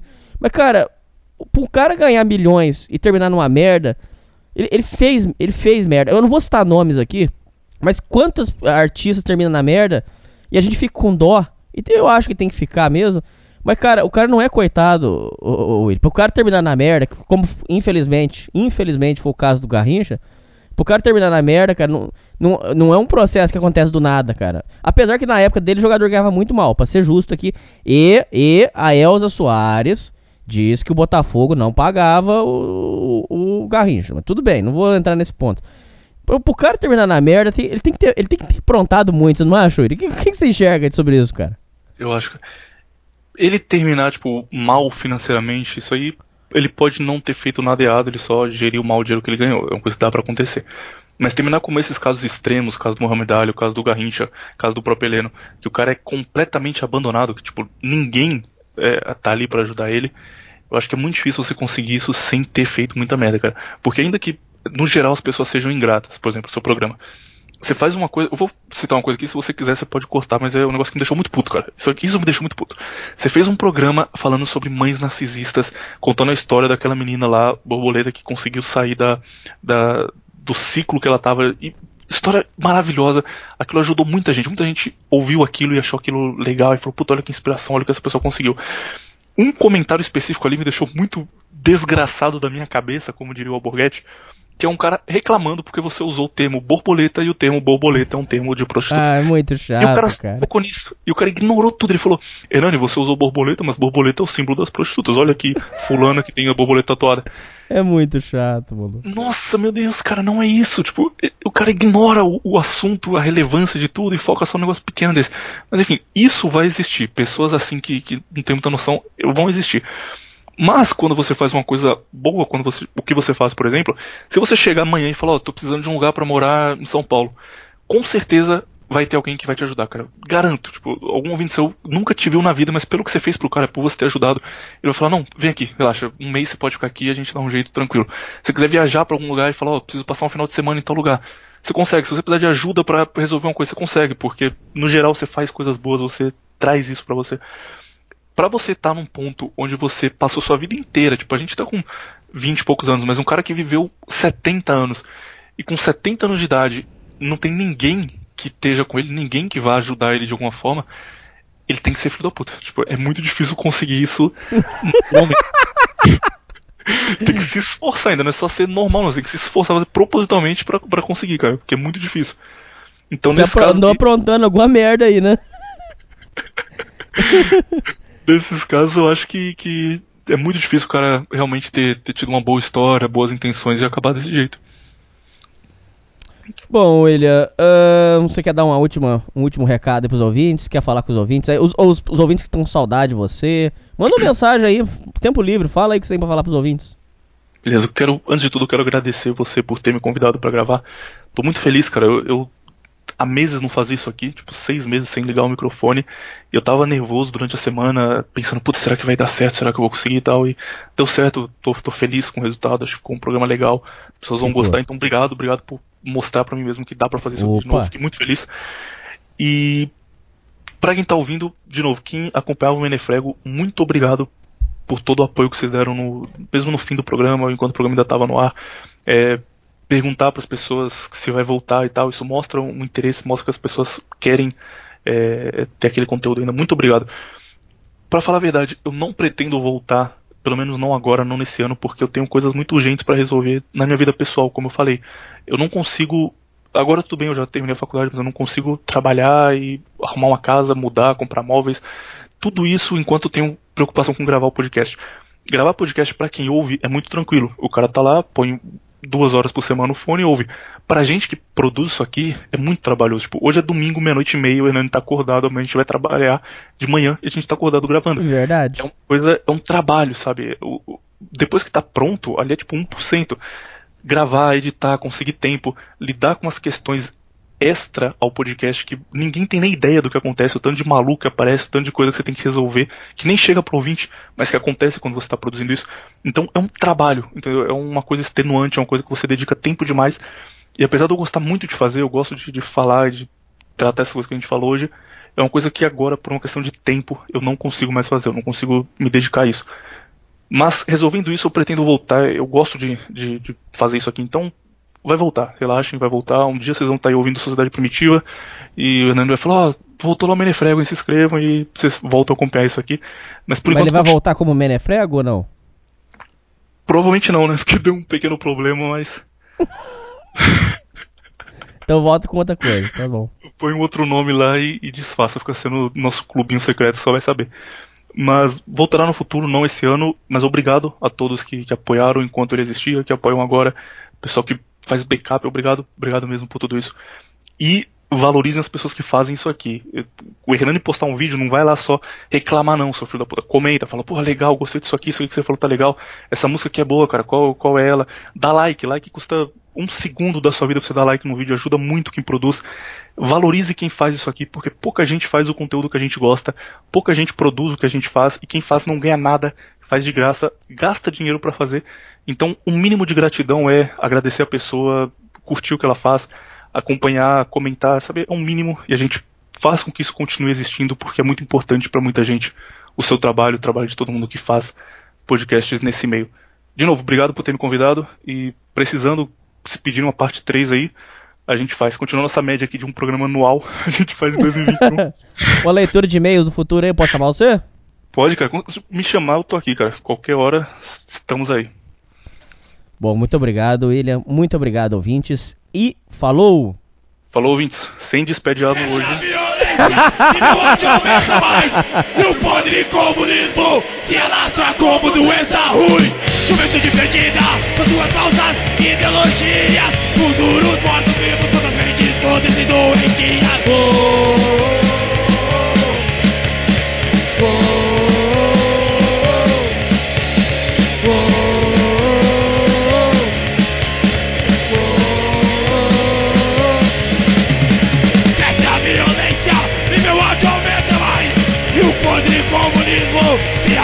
como doença tá ruim.